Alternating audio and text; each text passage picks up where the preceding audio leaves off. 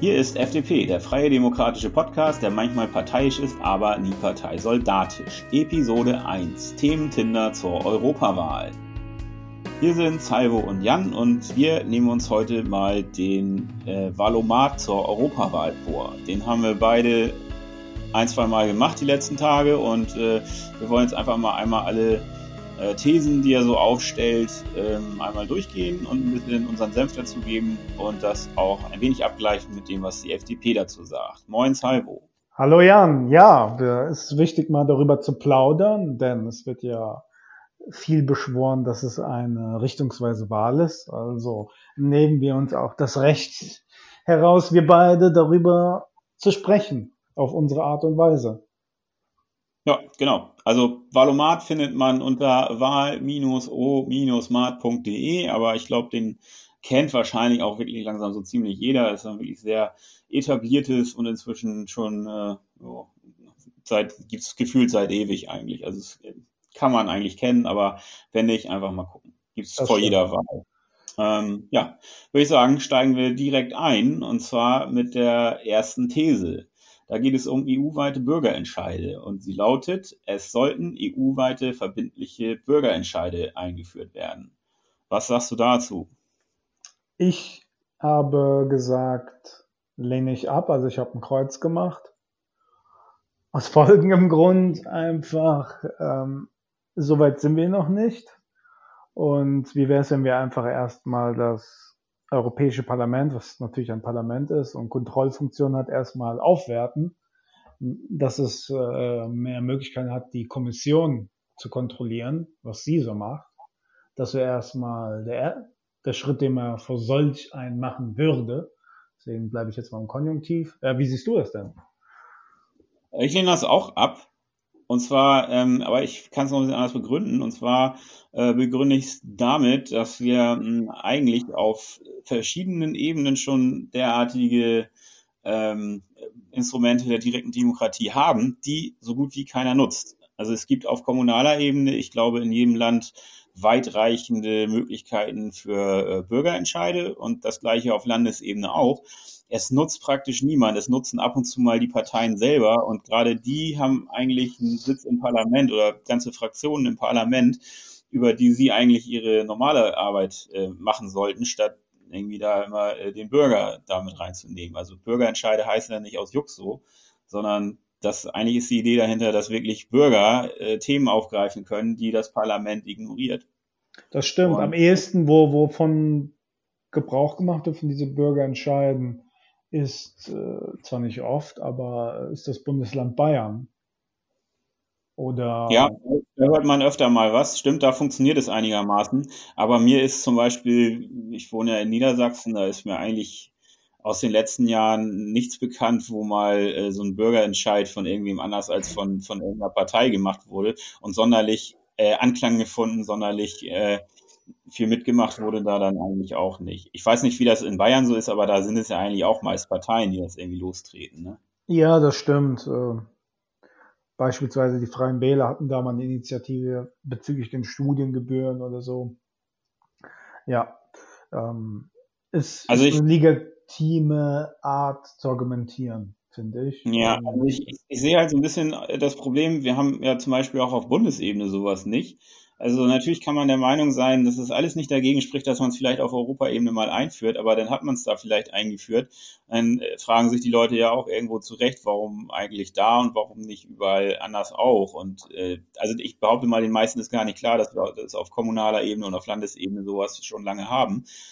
Es macht, wie gesagt, keiner Gebrauch davon. Und dann muss man natürlich auch äh, beim Thema äh, direkter Demokratie, muss man natürlich auch immer nochmal das Stichwort Brexit einwerfen. Also die Möglichkeiten, sowas zu missbrauchen und dann sehr, sehr eigenartige Ergebnisse herbeizuführen, die sind praktisch unbegrenzt. Das muss man dabei auch mal bedenken. Ist für mich kein Grund, der per se gegen direkte Demokratie sprechen muss, aber man muss das schon berücksichtigen. Und wie gesagt, das, ja, das wäre eigentlich ja. so, was ich dazu sage. man müsste äh, Die auch noch sagen, dass ähm, man auch eine Kultur etablieren muss, die das auch einführt, dann wären wir wieder beim Bürger. Wir sind halt nicht in der ja. Schweiz, wo das genau, schon sehr lange dazugehört. Und äh, ja, mit so, mit so einer These kann man natürlich auch Wahlkampf machen oder mit so einer Idee. Äh, Äh, ich bin dem auch aufgeschlossen, aber es gibt einige Dinge, die davor gemacht werden müssten, um die EU-Institutionen besser zu machen, erstmal bevor man das tut. Ja, also die Position der FDP ist ja aber bei dieser These auch wirklich neutral. Also da mag man sich auch nicht so richtig festlegen. Hm, gut, aber ich würde da tatsächlich doch eher äh, ablehnen als zustimmen, einfach aus den genannten Gründen. Ich würde sagen, wir gehen zu These 2. Absolut. Ab zur nächsten der, Frage. Der CO2-Ausstoß. Die EU soll sich höhere Ziele zur Reduzierung des CO2-Ausstoßes setzen. Was meinst du? Ich lehne das ab, weil wir haben ja schon unsere Ziele. Manche geben sich höhere Ziele, wie Deutschland. Ob sie dieser erfüllt, ist natürlich eine andere Frage. Und das auf EU-Ebene sehe ich kritisch. Was sagst du denn? Ja, ich sehe es genauso. Also es, es gibt Ziele, die sind äh, offensichtlich sowieso viel höher, als dass man sie erreichen könnte. Ich sehe überhaupt keinen Sinn darin, noch höhere Ziele sich zu setzen, wenn man die, die es schon gibt, gar nicht erreichen kann. Da sehe ich keinen Sinn drin. Sieht die FDP auch, so können wir eigentlich damit bewenden lassen. Ja, man könnte noch eine Sache hinzufügen, dass wenn man höhere Ziele will, dann soll die EU sich oder auch Deutschland, Frankreich etc. dafür einsetzen, äh, auf äh, internationaler, globaler Ebene. Ja, ist ja natürlich schwierig, aber das wäre halt, wo man ansetzen sollte, Multilateralismus. Gut, wurde ja auch ja. eigentlich jüngst erst gemacht mit dem jüngsten Klimaabkommen, ne? Eben, genau, das wollte ich gerade sagen. Also du sagst, es ist schwierig. Gut, klar, es ist schwierig, auf europäischer Ebene ist es auch schwierig. Ähm, ist immer schwierig, wenn sich ganz viele mit unterschiedlichen Interessen auf irgendwas einigen wollen, aber also gerade bei so einem Thema wie Klimaschutz macht es einfach relativ wenig Sinn, wenn man da irgendwie als einziger ähm, sich da irgendwas vornimmt, das dann noch nicht mal erreicht und dann ähm, versucht auch noch irgendwie, also das ist alles, ist mir nicht sehr schlüssig, diese Forderung. Deswegen, ich ja, finde es sinnvoll, wenn man sagt, na, das nehmen wir einfach erstmal ab. Ja. Dann kommen wir zur These 3. Äh, Europäische Armee. Die EU-Mitgliedstaaten sollen eine gemeinsame Armee aufbauen. Die da FDP bin ich gespannt, ist, was du sagst.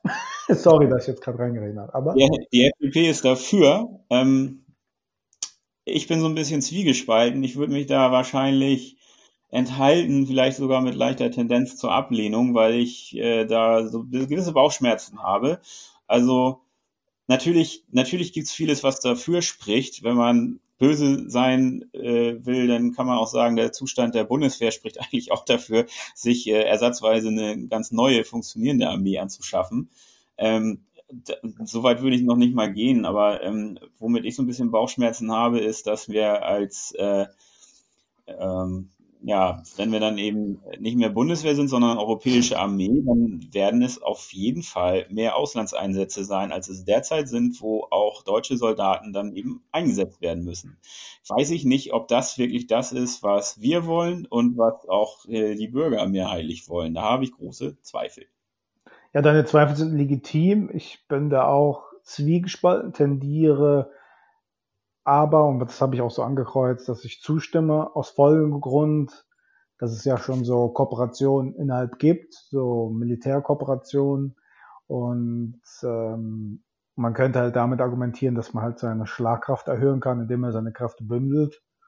Und ich sehe zwar auch Probleme, die du angesprochen hast, aber ich habe da halt im Hinterkopf von den Vorlesungen einer meiner Professoren, von Professor Dr. Michael Wolgemuth, Direktor von Open Europe Berlin, ähm, der halt sagt, man könnte das halt erstmal nur einführen über ein äh, äh, die EU à la carte, das heißt, dass das erstmal vielleicht nur Deutschland, Frankreich, Italien und vier, fünf andere oder wer auch immer erstmal erstmal nur ein paar äh, Strukturen aufbauen, europäische Armee, also quasi ein Europa verschiedener Geschwindigkeiten wäre das dann auch.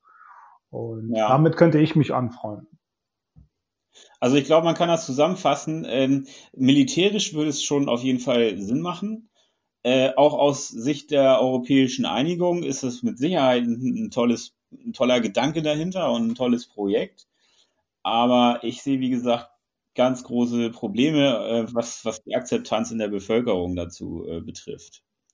Gut, ja, also es ist eine sehr kontroverse Geschichte, aber wie gesagt, die, die FDP ist dafür, du auch, ich bin so ein bisschen skeptisch. äh, würde ich sagen, These 4. Die Landwirtschaftsförderung. Die Europäische Union soll vorrangig Bio-Landwirtschaft fördern. Was sagst du dazu? Ich bin dagegen aus dem Grund, weil ich für Vielfalt bin und es soll sowohl Biolandwirtschaft existieren als auch die konventionelle und lehne es daher ab, dass eine spezielle Art gefördert werden soll. Und ja, wie siehst du das? Ja, ich sehe es auch so. Die FDP sieht es übrigens auch so und weist da wirklich auf äh, darauf hin, dass es eben marktwirtschaftlicher Wettbewerb sein soll, der da ähm, dafür sorgt, was sich da nun durchsetzt. Ähm, ich möchte dem noch hinzufügen, dass also äh, Bio suggeriert immer, als wäre es irgendwie besser als alles andere. Und das ist ja so einfach nicht der Fall. Das kann, je nachdem, über welche Produkte wir da reden, kann das durchaus so sein. Und es ist auch äh, nicht auszuschließen, dass ein Biobetrieb besser im, im äh, Sinne von, von Natur, Tierschutz äh, und auch äh, gegenüber dem Verbraucher ähm, nachher bessere Produkte hat als ein konventioneller Betrieb, aber es geht auch genau umgekehrt. Also das ist mir alles sehr zu sehr vereinfacht, wenn man so tut, als wäre das Etikett Bio, was in der Praxis ist es ja, ist es ja einfach nur, es gibt eben bestimmte Regeln, die nicht, die nicht per se besser sind, sondern einfach nur anders, an die sich dann gehalten werden muss und dann kriegt man eben diesen Bio-Stempel drauf. Äh, also das ist mir alles sehr, zu sehr vereinfacht, wie das dargestellt wird und wie das eben auch diese These hier aufgreift. Man könnte fast sagen, dass es eine populistische These ist, die hier vertreten wird. Insofern lehne ich die ab, die FDP ebenfalls, du auch, da sind wir uns offenbar alle einig. Ja. ja.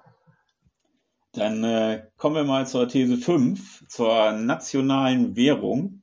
Deutschland soll anstelle des Euro wieder eine nationale Währung einführen. Das ist natürlich eine sehr interessante Forderung.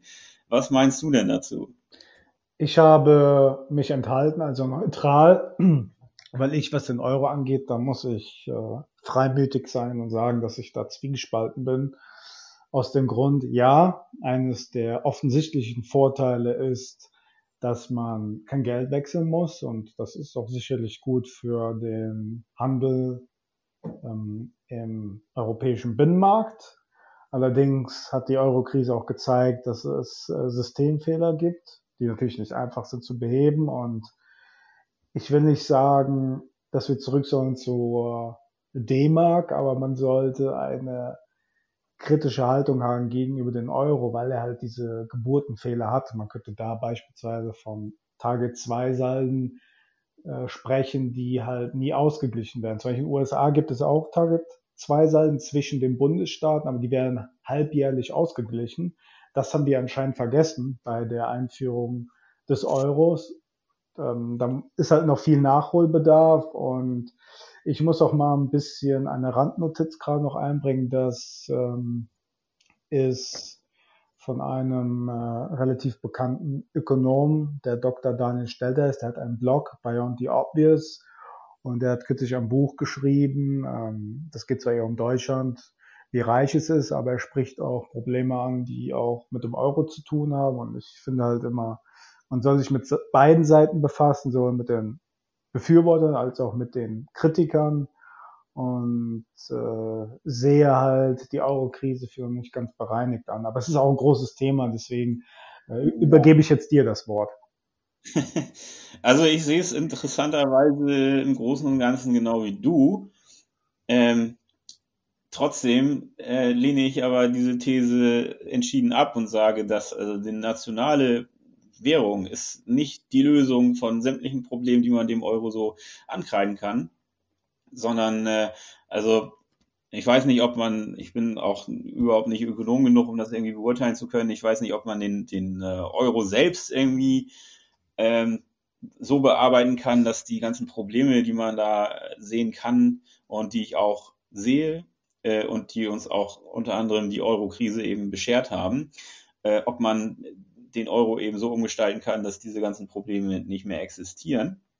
Es ist schwierig, glaube, denke ich. Ich habe mal gelesen von einem sozialdemokratischen Ökonom aus den Niederlanden, der meinte, äh, dass der Euro allein schon an den kulturellen Differenzen scheitert.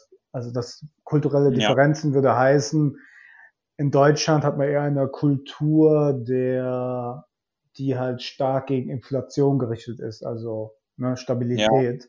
Und ja, äh, in Frankreich ist das weniger der Fall, in Italien auch.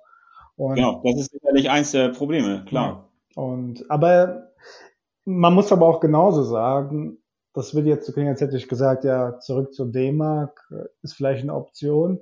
Nicht unbedingt, man könnte sich das auch vorstellen. In Italien ist das in letzter Zeit immer Debatte gewesen, da haben sich halt Ökonomen einge eingemischt, dass wenn beispielsweise Italien aus dem Euro austreten würde, das hätte auch erhebliche Kosten für Deutschland wegen den Target 2 Salden, die dann ausfielen und für Italien selbst. Es werden so ähnlich schwierig wie jetzt der Brexit, nur halt, äh, dass, da es sich um eine Währung handelt.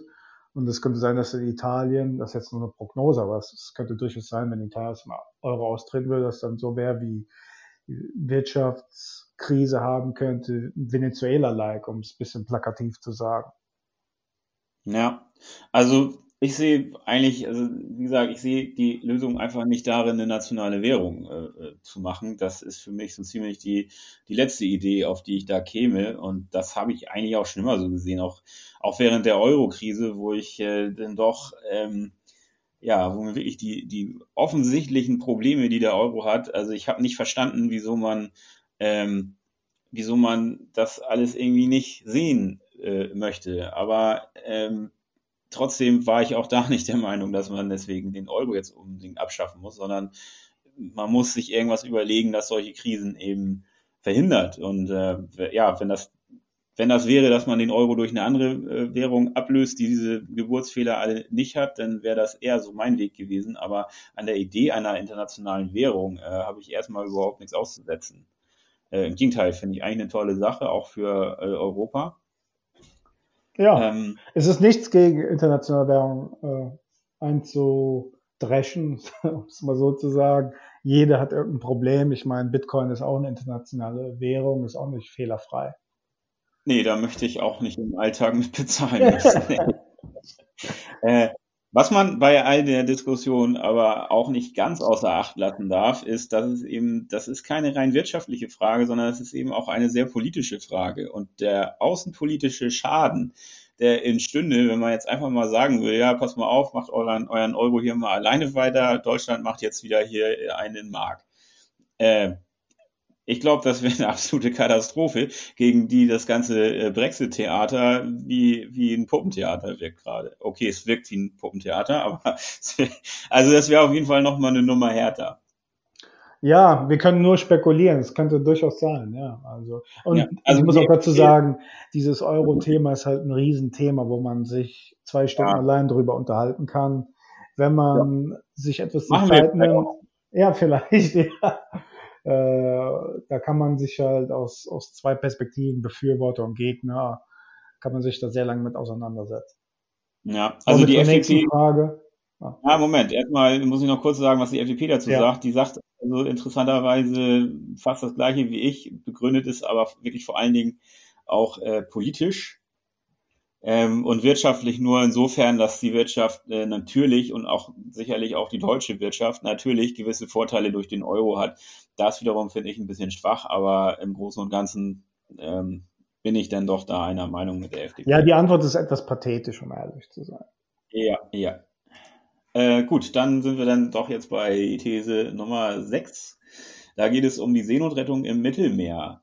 Die EU soll private Seenotrettungsinitiativen im Mittelmeer unterstützen. Wo ich mich so frage, warum sollte die EU das tun und sind private äh, Seenotrettungsinitiativen denn noch privat, wenn die EU sie bezahlt? Das waren so meine Gedanken dazu, die ich erstmal hatte. Ich habe ja gar nichts dagegen, äh, gegen diese äh, Rettungsaktion, die finde ich eigentlich ziemlich gut. Aber äh, ja, also wie gesagt, wie privat sind die, wenn nachher der Staat dafür bezahlt? Richtig. Ich weiß nicht, was du Stell mal vor, die Frage wäre, die EU sollte private Banken unterstützen. ja, ja. Genau. dasselbe, ja. Also nein. Also für mich eher nein. Ich meine, es geht natürlich um Menschen. Wir handeln nicht mit, mit Steinen. Es geht ja nicht um Steine. Deswegen ist es auch eine delikate Frage. Man muss da schon noch äh, humanistisch ein bisschen immer bleiben.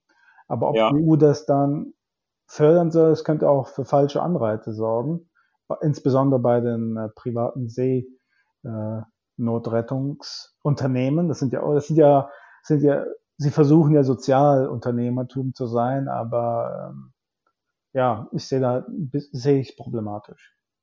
Also ähm, ja, äh, also es ist ja man kann, man kann ja, also wenn wir beim Thema äh, Humanismus sind, ja, äh, dann kann man es natürlich auch so sehen, wie die FDP es sieht, die sich bei dieser Frage äh, geschickt enthält. Das kann ich auch verstehen. Vielleicht möchte man als Partei bei so einer Position ähm, einfach nicht lehnen wir ab äh, sagen, weil das sieht schon, wenn vielleicht, wenn man nicht so genau hinguckt, ein bisschen komisch aus. Aber die sehen das im Grunde genommen so wie wir, sagen eben, dass äh, dass man doch, wenn, dann bitte hier äh, Frontex ähm, eben dazu ja, ausbauen sollte, dass die eben so eine Hochseerettung durchführen könnten und dann eben auch sollten. Also dass es sozusagen einen offiziellen Auftrag und eine offizielle Behörde gibt, die diese Aufgabe wahrnehmen. Und dass das besser ist, als äh, dass man eben Steuergeld an irgendwelche privaten Unternehmen, die ja nach welchen Kriterien auch immer, ähm, das dann eben machen. Also, und das würde ich sagen, ist dann auch so. Denn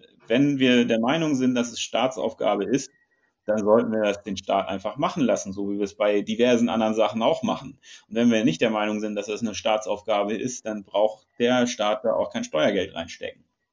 Ja. Ja. Wäre dann, denke ich, zu dem Thema erstmal äh, äh ausreichend. Ja, dann sind wir bei der These Nummer 7. Transaktionssteuer auf den Handel, auf den Handel mit Finanzprodukten, zum Beispiel Aktien, soll eine Steuer erhoben werden. Hm. Ähm, ich lehne das ab, weil das ist meist natürlich äh, den ähm, Sparer betreffen würde, also den Verbraucher würde das schaden. Ja. Also die FDP lehnt das auch ab. Die FDP äh, begründet das sogar noch damit, dass sie eine Zuweisung eigener Steuern an die europäische Ebene oder generell die Einführung einer EU-Steuer ablehnt. Das heißt, die sagen auch, wir möchten eigentlich keine Steuer, die direkt in die Tasche der EU wandert. Und das finde ich ist auch noch ein Punkt, den man dabei nicht außer Acht lassen darf. Im Augenblick hat die EU zwar ein Budget, aber das kommt von den Staaten, von den Mitgliedstaaten. Die entscheiden, wie groß dieses Budget Richtig. am Ende ist. Und das Parlament darf ja. dann höchstens noch entscheiden, was damit so passiert. Aber ähm, also man würde das ganze politische System darüber äh, an der Wurzel verändern. Und das muss einem klar sein und das muss man auch dann wollen. Und äh, ja, inhaltlich diese Transaktionssteuer, ich sehe jetzt auch nicht so richtig, warum man eigentlich die Transaktion besteuern möchte, statt der daraus fallenden Gewinne.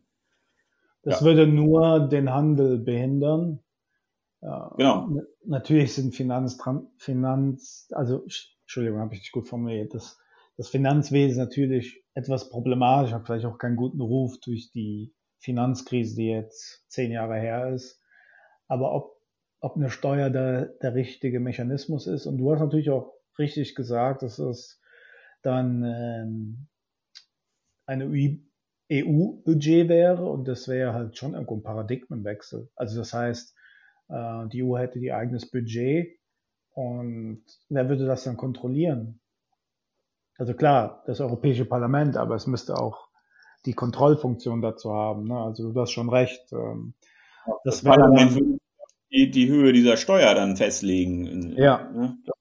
Also das sollte man dann ehrlicherweise auch erwähnen. Oder machen wir ja das, jetzt. Das wiederum, hieß, das wiederum hieß aber übrigens auch, dass wahrscheinlich dann die Höhe dieser Steuer ähm, nach politischen Gesichtspunkten und dann ist es also wenn wenn man so tut, als sei das eine Lenkungssteuer, die irgendwas verhindern oder begünstigen soll, was ja eigentlich so getan wird, äh, aber dann möchte man sie zur einzigen Steuer machen, die einen bestimmten Topf unabhängig von äh, von den Mitgliedstaaten befüllt.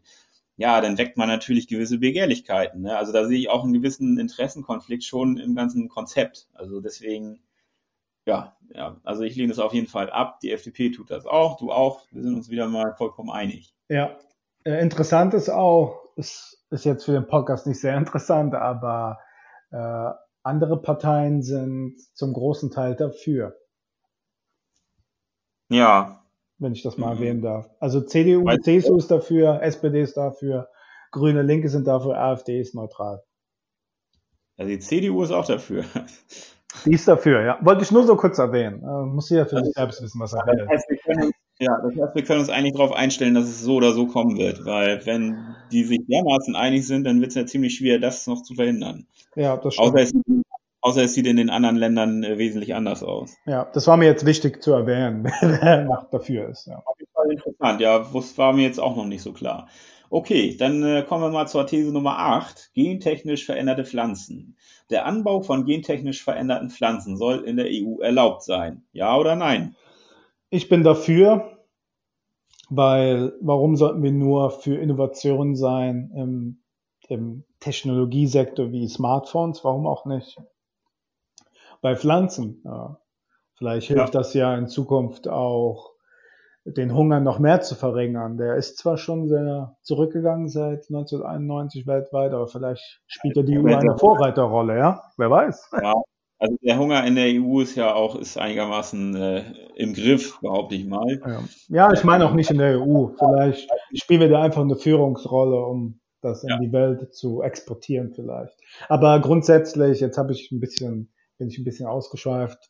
Ich bin dafür und äh, das zu verbieten ist zwar sehr modern, aktuell. Da gäbe es noch andere Themen in, in diesem Feld, wo viele Leute andere Vorschläge ablehnen würden. Ich bin da, da dafür. Wie siehst du das?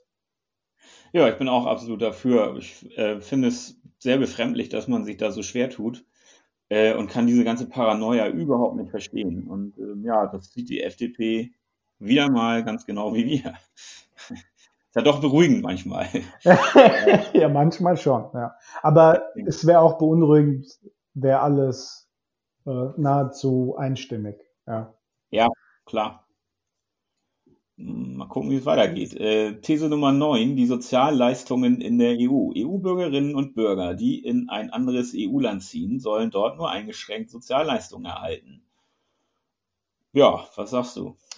Ähm, ich bin dagegen weil ich weiß auch nicht, ich bin jetzt kein Rechtsexperte, ob das auch vom Europäischen Gerichtshof dann so anerkannt werden würde. Wir haben auch ja, irgendwo das, das, ist ja nie ein richtiges Argument für ein Wahlprogramm. Ja, das stimmt, aber ich frage mich das gerade einfach. Ähm, ja. Also ich, ich könnte es vielleicht verstehen für Drittländer, aber jetzt für EU-Bürger, wenn sie ja hier arbeiten und, und ja auch dann dementsprechend Steuern auch zahlen, warum sollte das eingeschränkt sein? Ja, ich sehe das auch so. Ähm, also ich, ich finde das auch eine merkwürdige Idee. Ähm, ich will das mal ein bisschen vom Individuum aus äh, betrachten. Und zwar, ähm, also die Leute, die hier so äh, leben, auch wenn sie von Sozialhilfe leben, die müssen schon mit den Kosten, die hier so auflaufen, klarkommen. Und die sind einfach vielleicht andere als äh, in Rumänien. Und nur weil die vielleicht in Rumänien mit Satz X klar kämen, heißt ja noch lange nicht, dass sie hier klar kämen mit dem gleichen Satz. Also ich finde die ganze Idee dahinter so ein bisschen merkwürdig. Denn, also dann, wenn man meint, man muss äh, an der Stelle sparen, dann muss man bitte äh, beigehen und den dieses ganze äh, Sozialhilfekonstrukt vielleicht mal sich angucken, aber nicht hier so. Das ist im, für mich ist das im Grunde genommen so ein bisschen ähm, ja verkappte äh, innereuropäische Ausländerfeindlichkeit, wenn ich ehrlich bin. Ja, könnte man so sagen. Ich finde auch dein Argument mehr als legitim. Dann lieber argumentieren, ja, machen wir den Sozialstaat äh, effizienter, effektiver und äh, ja, die Freizügigkeit soll natürlich äh, gesichert sein. Das ist ja auch einer der Grundpfeiler der EU. Und ja, mehr habe ich dazu nicht zu sagen. Was sagt denn die FDP? Ja, die FDP ist nämlich dafür. Die, die findet das eine gute These und ähm, ja, ist da eben mal komplett anderer Meinung als wir. Äh, darf ich einen dummen Kommentar hinzufügen? Dafür machen wir das Ganze ja, vielleicht hat da jemand mitgeschrieben, der wertliberal ist. Aber das verstehe jetzt nur du oder ich, ja. Gerade dieser Kommentar. ja, also, ja, also ich kann, ich kann die Position der FDP an der Stelle also nicht, nicht teilen und ich finde, finde, es, finde auch die Begründung nicht schlüssig. Ja, Spaß beiseite, auch von meiner Seite. Ja, natürlich. Ich verstehe es auch nicht. Ich habe es ja auch vorher begründet. Ähm, Ich also die, die Begründung, der, die Begründung der, der FDP ist ja im Ernst, äh, man möchte Missbrauch der sozialen Sicherung verhindern. Aber äh, ist es wirklich Missbrauch, wenn jemand in Deutschland lebt und mit den Kosten hierzulande klarkommen äh, muss, obwohl er vielleicht mal irgendwann in Rumänien gewohnt hat oder da eben herstammt? Das ist für mich noch lange kein Missbrauch.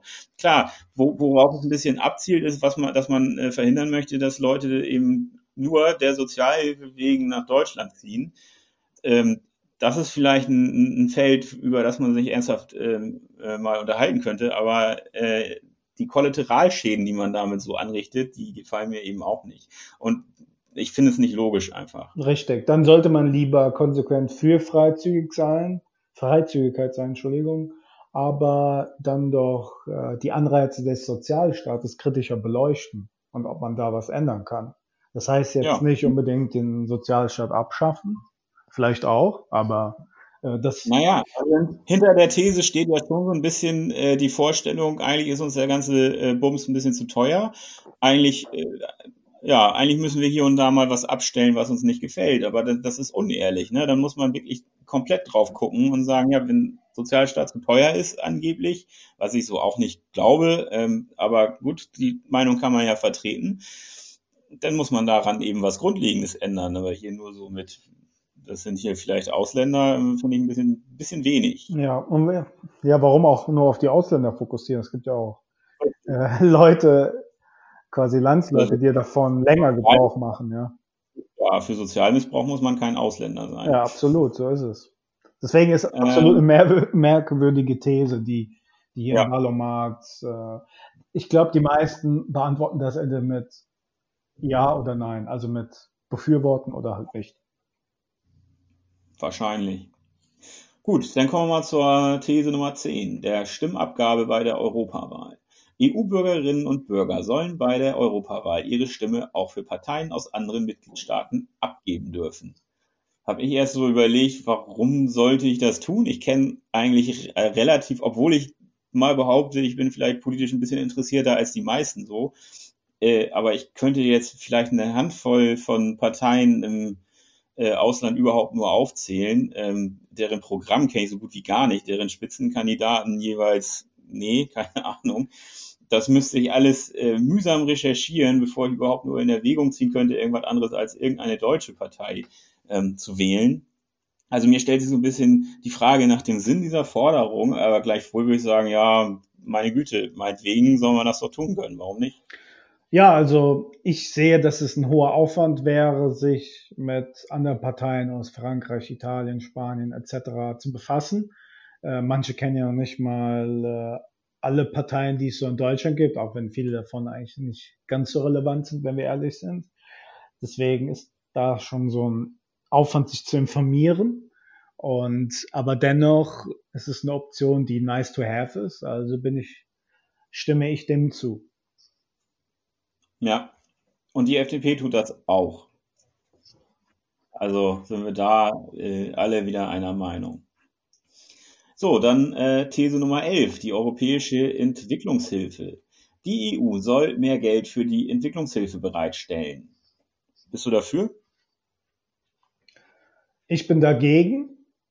Ähm, man muss auch immer außer Acht, also man darf nicht außer Acht lassen, dass natürlich jedes Mitgliedsland sicherlich Entwicklungshilfeausgaben hat schon. Ich kann jetzt natürlich hauptsächlich nur von der Bundesrepublik sprechen. Und das würde dann so Doppelstrukturen schaffen. Und ich weiß auch, dass die EU schon ein bisschen so eine Art Entwicklung, Entwicklungshilfe an Libyen gibt, um die Migration zu stoppen. Deswegen, ich weiß nicht, ob wir diese Doppel, äh, diese Doppelausgaben im Grunde brauchen, aus Sicht des Steuerzahlers und Bürgers. Ja. ich sehe da auch, ne?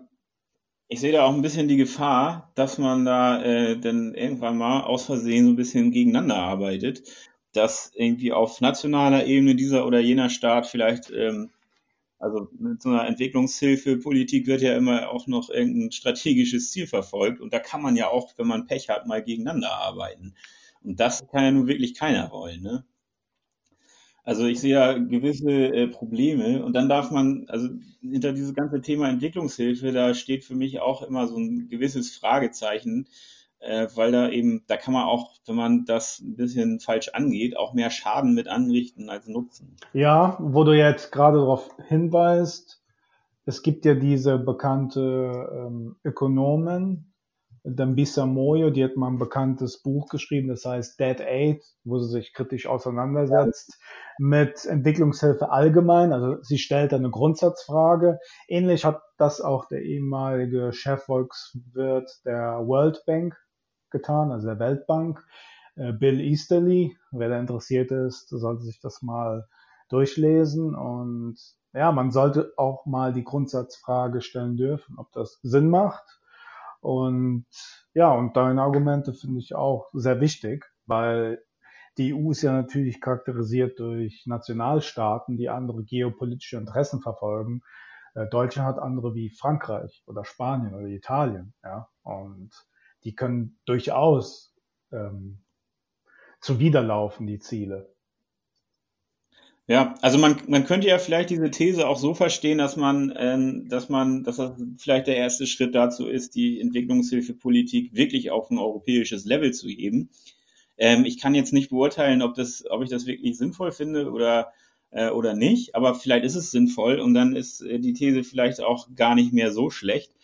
Aber dann müsste da irgendwie noch beistehen, dass man das wirklich dann aber auf nationaler Ebene in irgendeiner Weise anders regelt oder eben abschafft. Also ich finde, das doppelt zu fahren, finde ich ganz schwierig und äh, wäre ich auf jeden Fall erstmal dagegen. Die FDP sagt ja, sie ja, enthält sich, ne? Ist, ist im Grunde genommen neutral. Sie sagt, dass es an Kriterien orientiert sein muss.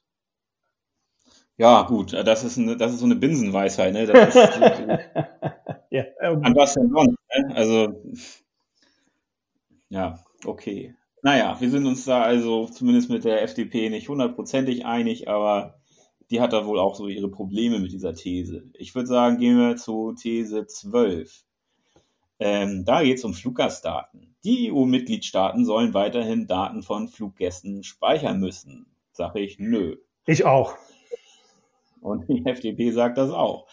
Ähm, ja, wie begründen wir denn das? Also ähm, ich persönlich begründe es einfach damit, dass mir diese ganze Datensammelei immer mehr auf den Senkel geht. Ähm, es bringt auch nach meinem Dafürhalten wirklich überhaupt nichts. Es ist, es ist Quatsch und äh, übertrieben. Und was immer man sich davon verspricht, ähm, das müsste man mir bitte mal ein bisschen nachweisen, ein bisschen erklären, was man denn vielleicht hier und da mal damit verhindert hätte. Ja, absolut. Und äh, das geht ja auch natürlich in Richtung Überwachungsstaat. Richtig, genau. Das ist genau das, äh, das ist eigentlich genau mein, mein Kernproblem damit, dass es wirklich wieder ein kleines Mosaiksteinchen, vielleicht nicht, nicht kein besonders wichtiges, aber eins von vielen und, und in der Summe ergibt sich dann eben ein Bild in Richtung Überwachungsstaat ist und das möchte ich einfach nicht. Ich bin dagegen und die FDP ist es auch und begründet es auch exakt genauso. Ja. Gut, These 13. Der Mindestlohn.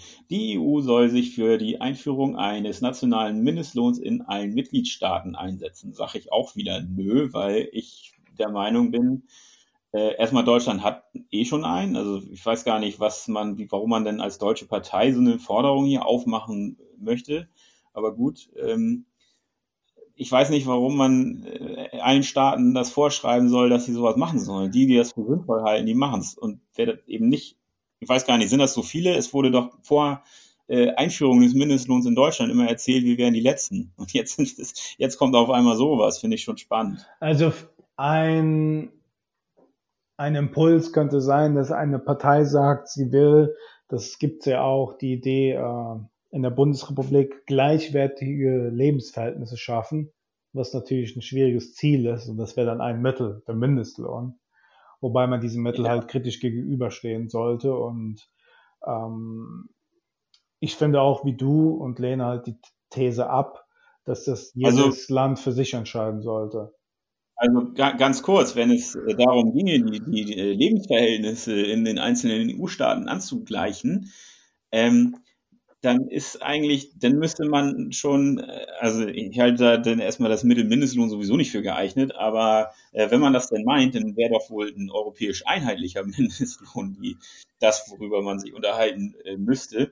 Und nicht, ähm, also es geht ja hier nur darum, dass es jeweils nationale Mindestlöhne gibt. Also es, Ne? Also, ja. Dass wir dann pro Land, ne, je nachdem, wie das da so äh, geregelt ist. Ich kann mir auch nicht vorstellen, dass es in Osteuropa äh, sinnvoll wäre, einen Mindestlohn in, in äh, der Höhe, wie er meinetwegen in Deutschland gilt, einzuführen. Das, das wird teilweise nicht funktionieren einfach. Ja.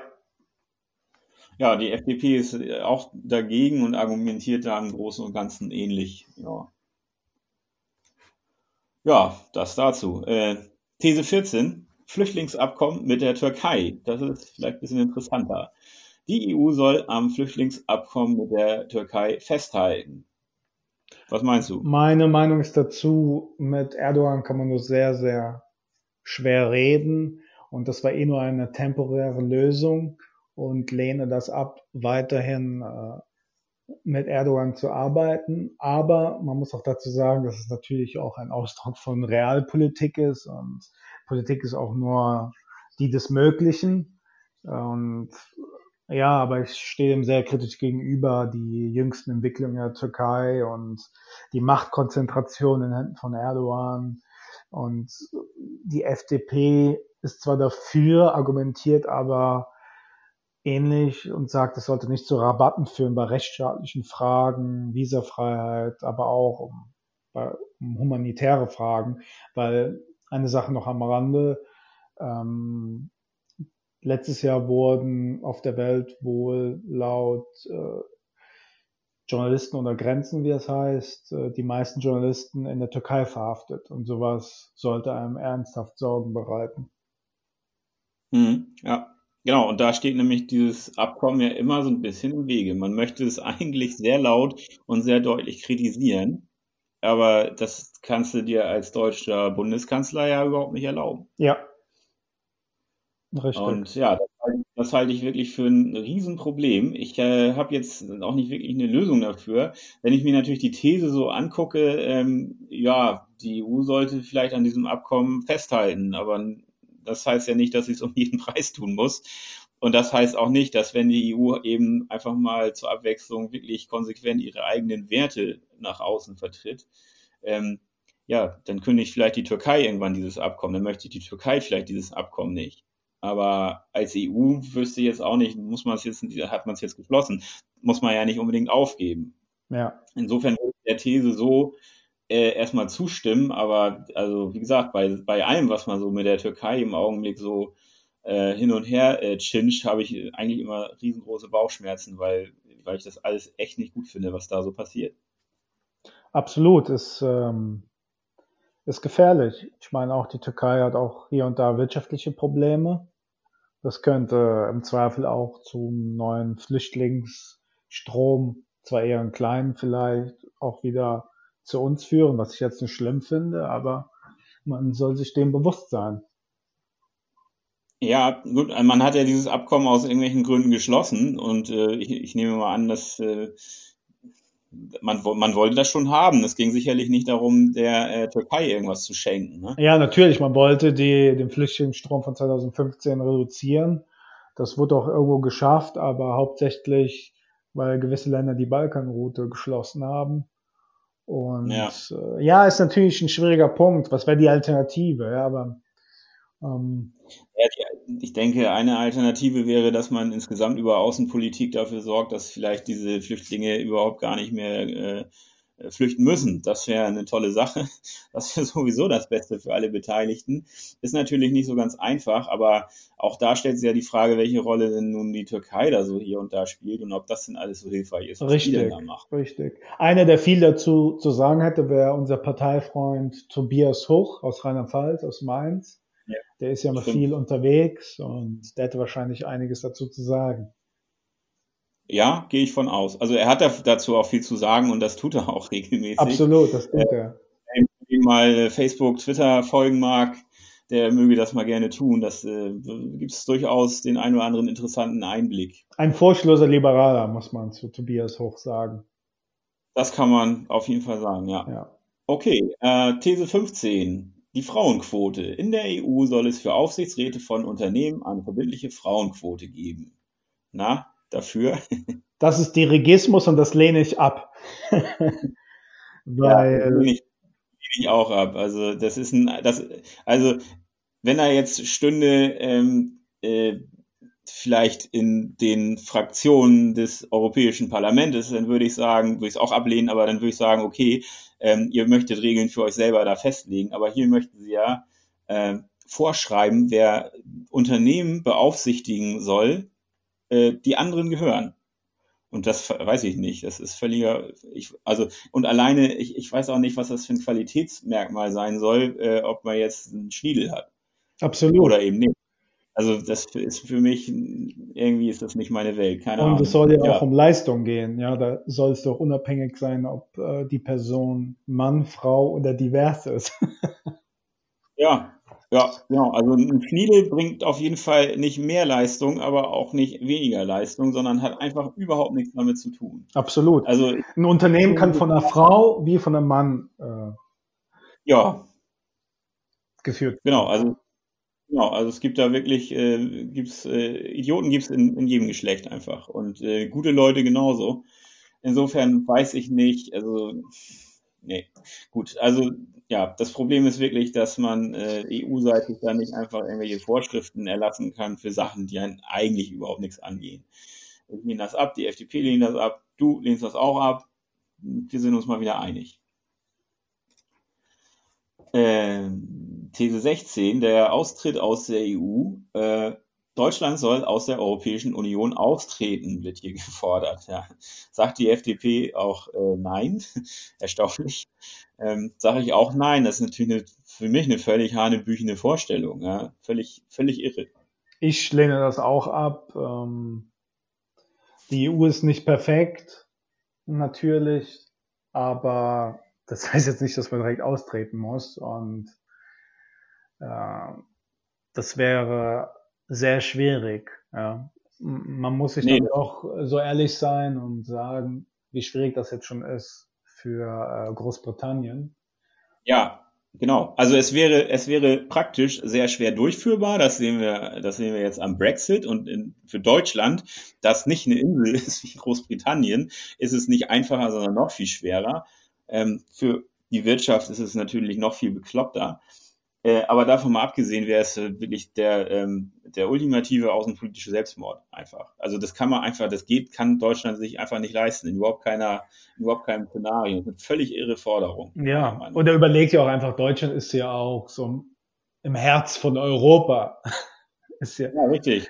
Alleine die ge- geografische Lage sagt eigentlich, nee, das, sorry, das geht einfach.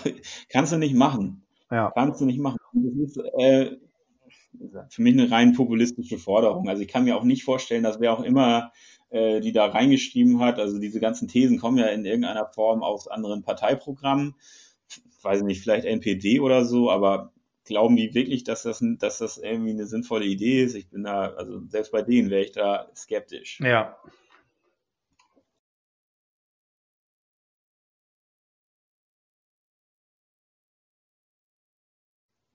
These 17. Atomkraftwerke. In anderen EU-Staaten sollen weiterhin Atomkraftwerke betrieben werden dürfen. Bist du dafür oder dagegen? Ich bin dafür, da ich ähm, nichts dagegen habe, wie andere Staaten Energie produzieren und in dem Fall halt Atomenergie und dementsprechend äh, soll das jedem Land selbst überlassen sein und sollte nicht dirigiert werden ähm, von der EU-Ebene aus. Wobei es schon so eine Agentur gibt, die äh, Atomenergie reguliert. Und das gab es auch schon vorher. Aber ähm, das ist okay, aber darüber hinaus nicht mehr. Ja, also ich bin, äh, ich bin auch dafür, weil, ähm, es für mich eine, eine etwas zu heftige Einmischung in die ähm, Politik der einzelnen Nationalstaaten einfach ist. Ja, wir sehen ja, äh, dass wir als Deutsche da unseren eigenen speziellen Weg gehen wollen in vielerlei Hinsicht und äh, ja, also wir können, also wir können das nicht einfach jedem anderen genauso vorschreiben. Funktioniert nicht. Werden die auch nicht mitmachen, davon mal ganz äh, zu schweigen. Ich bin jetzt nicht der riesen Kernenergie-Fan, weil das für mich auch einfach eine Energieform ist, die es ohne massive Subventionierung und ohne massiven politischen Willen des Staates so wahrscheinlich zumindest zum jetzigen Zeitpunkt ähm, nicht gegeben hätte. Äh, aber das heißt ja nicht, dass man das irgendwie anderen Staaten unbedingt verbieten müsste, das so zu machen. Da sehe ich keine Notwendigkeit. Und also ich muss da sagen, Jan, äh, natürlich Atomkrafttechnologie ist nicht perfekt. Allerdings würde ich sie nicht nur als äh, Brückentechnologie begreifen, sondern sie hat schon noch viel Innovationspotenzial, was wahrscheinlich ohne viele Forschungsgelder äh, nicht möglich ist. Aber die Forschung kann sicherlich ermöglichen, denn überall auf der Welt versucht man Ideen, die vor der Theorie waren, existierten, in die Praxis umzusetzen. Und äh, beispielsweise Bill Gates ist da involviert mit seinem Geld sozusagen. Und wer weiß, vielleicht in Zukunft gibt es äh, bessere Atomkraftwerke, also neue Generationen, die vielleicht etwas kleiner, dezentralisierter sind und weniger gefährlich sind. Und ähm, ja, da, ja. da gibt es sicherlich noch einiges Potenzial, aber jetzt unabhängig davon, was ich gerade sagte, sollte man das keinem Land vorschreiben, wie er Energie zu produzieren hat. Und äh, nur weil wir Deutsch jetzt unseren Sonderweg gehen, sollten wir das nicht. Ja, also man, man, man äh, kann sich ja nur mal kurz für fünf Minuten vorstellen, äh, wie so der durchschnittliche Deutsche wohl darauf reagieren würde, äh, wenn Frankreich jetzt äh, zu Deutschland kommt und sagt, pass mal auf, ähm, hier Klimaschutz und so, wir möchten jetzt gerne, dass du gleich mal deine ganzen Atomkraftwerke alle wieder äh, voll Power ans Netz anschließt, damit wir damit ihr endlich mal weniger CO2 emittiert, weil eure Kohlegeschichte hier, das ist, das wollen wir jetzt nicht mehr. Ja, das, so das stimmt. ja. Also das würde in Deutschland keiner witzig finden. Und das, ne, das würde so auch nicht funktionieren. Also insofern, nee. Ähm, äh, dieser These stimme ich zu. Die FDP tut das auch, du auch. Wir sind uns da äh, im Großen und Ganzen einig. Dann äh, kommen wir zur These 18. Da geht es um Zuwanderung von Fachkräften. Die Europäische Union soll Zuwanderung von Fachkräften aus Nicht-EU-Ländern fördern. Da sage ich, ja, sicher, kann ja nicht schaden. Ich bin dafür. Ähm, wir haben ja auch Probleme in vielen Bereichen mit Fachkräften. Vielleicht ist das natürlich eine Möglichkeit, die zu lindern. Und wir können auch den Standort der EU beziehungsweise je nachdem, wo diese Zuwanderer hinwollen, auch attraktiver machen. Und ähm, dafür braucht es aber Regeln, die bisher noch nicht geschaffen wurden. Das ist, denke ich, noch ein weiter Weg dahin, aber ich stehe dem offen gegenüber. Ja, also ich bin, wie gesagt, auch dafür. Äh, die FDP ist es auch. Ich habe nur so ein bisschen äh, mich gefragt, warum eigentlich äh, Europäische Union wie wäre es, wenn wir erstmal auf Bundesebene ein vernünftiges Einwanderungsgesetz schaffen? Ähm, das würde vielleicht erstmal dazu führen, oder man könnte erstmal dafür sorgen, dass überhaupt Leute nach Deutschland einwandern wollen, die äh, was können, was hier benötigt wird. Das ist eigentlich ja auch jetzt schon viel zu schwierig. Also ich glaube, das hier schadet auf keinen Fall, das ist bestimmt gut, aber die größere Baustelle sehe ich ehrlich gesagt im Augenblick auf Bundesebene, was das betrifft. Und man muss dazu sagen, es hat sich seit 2015 bei der Bundesregierung nichts getan. Es wird zwar gerne geredet, dass man es äh, neue Regeln schaffen will, aber die FDP beispielsweise ist ja schon seit 2015 dran, dass sie dazu Vorschläge unterbreitet hat. Die sind auch also, der Öffentlichkeit zugänglich. Ja. Ähm, aber eigentlich, eigentlich, ist die FDP da noch, noch viel länger dran. Äh, eigentlich ist sie da schon, schon na, zumindest länger als Merkel Kanzler ist. Ich weiß, aber die FDP tut es seit 2015 offensiver, als es früher ja. tat. Ja, so meine ich das. Auf jeden Fall, das stimmt, ja, ja. Aber es ist eben, es ist schon so, dass äh, auf Bundesebene bisher die CDU ein brauchbares, also für die Gesellschaft wirklich brauchbares Einwanderungsrecht, das eben auch darauf äh, abzielt, dass man Leute, die was können, eben hier äh, in, ja, in einem vernünftigen Rahmen, der jetzt auch nicht äh, bürokratisch alle Beteiligten restlos überfordert, einfach einbürgern kann. Das möchte die CDU nicht. Das wollte sie noch nie und ich unterstelle, das möchte sie auch jetzt nicht, sonst würde das nicht so lange dauern. Also es ist ja kein, ist ja nicht so, dass solche Konzepte nicht in diversen anderen Ländern dieser Welt längst geben würde. Man müsste sich dich nur angucken und übernehmen. Das wäre nicht das Problem. Das kann man in zwei, drei Jahren eigentlich locker schaffen, wenn man das will.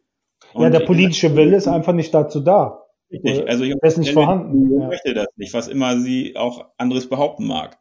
Ja, ist auch so. Gut, äh, ja, wieder mal große Einigkeit äh, bei dem Thema.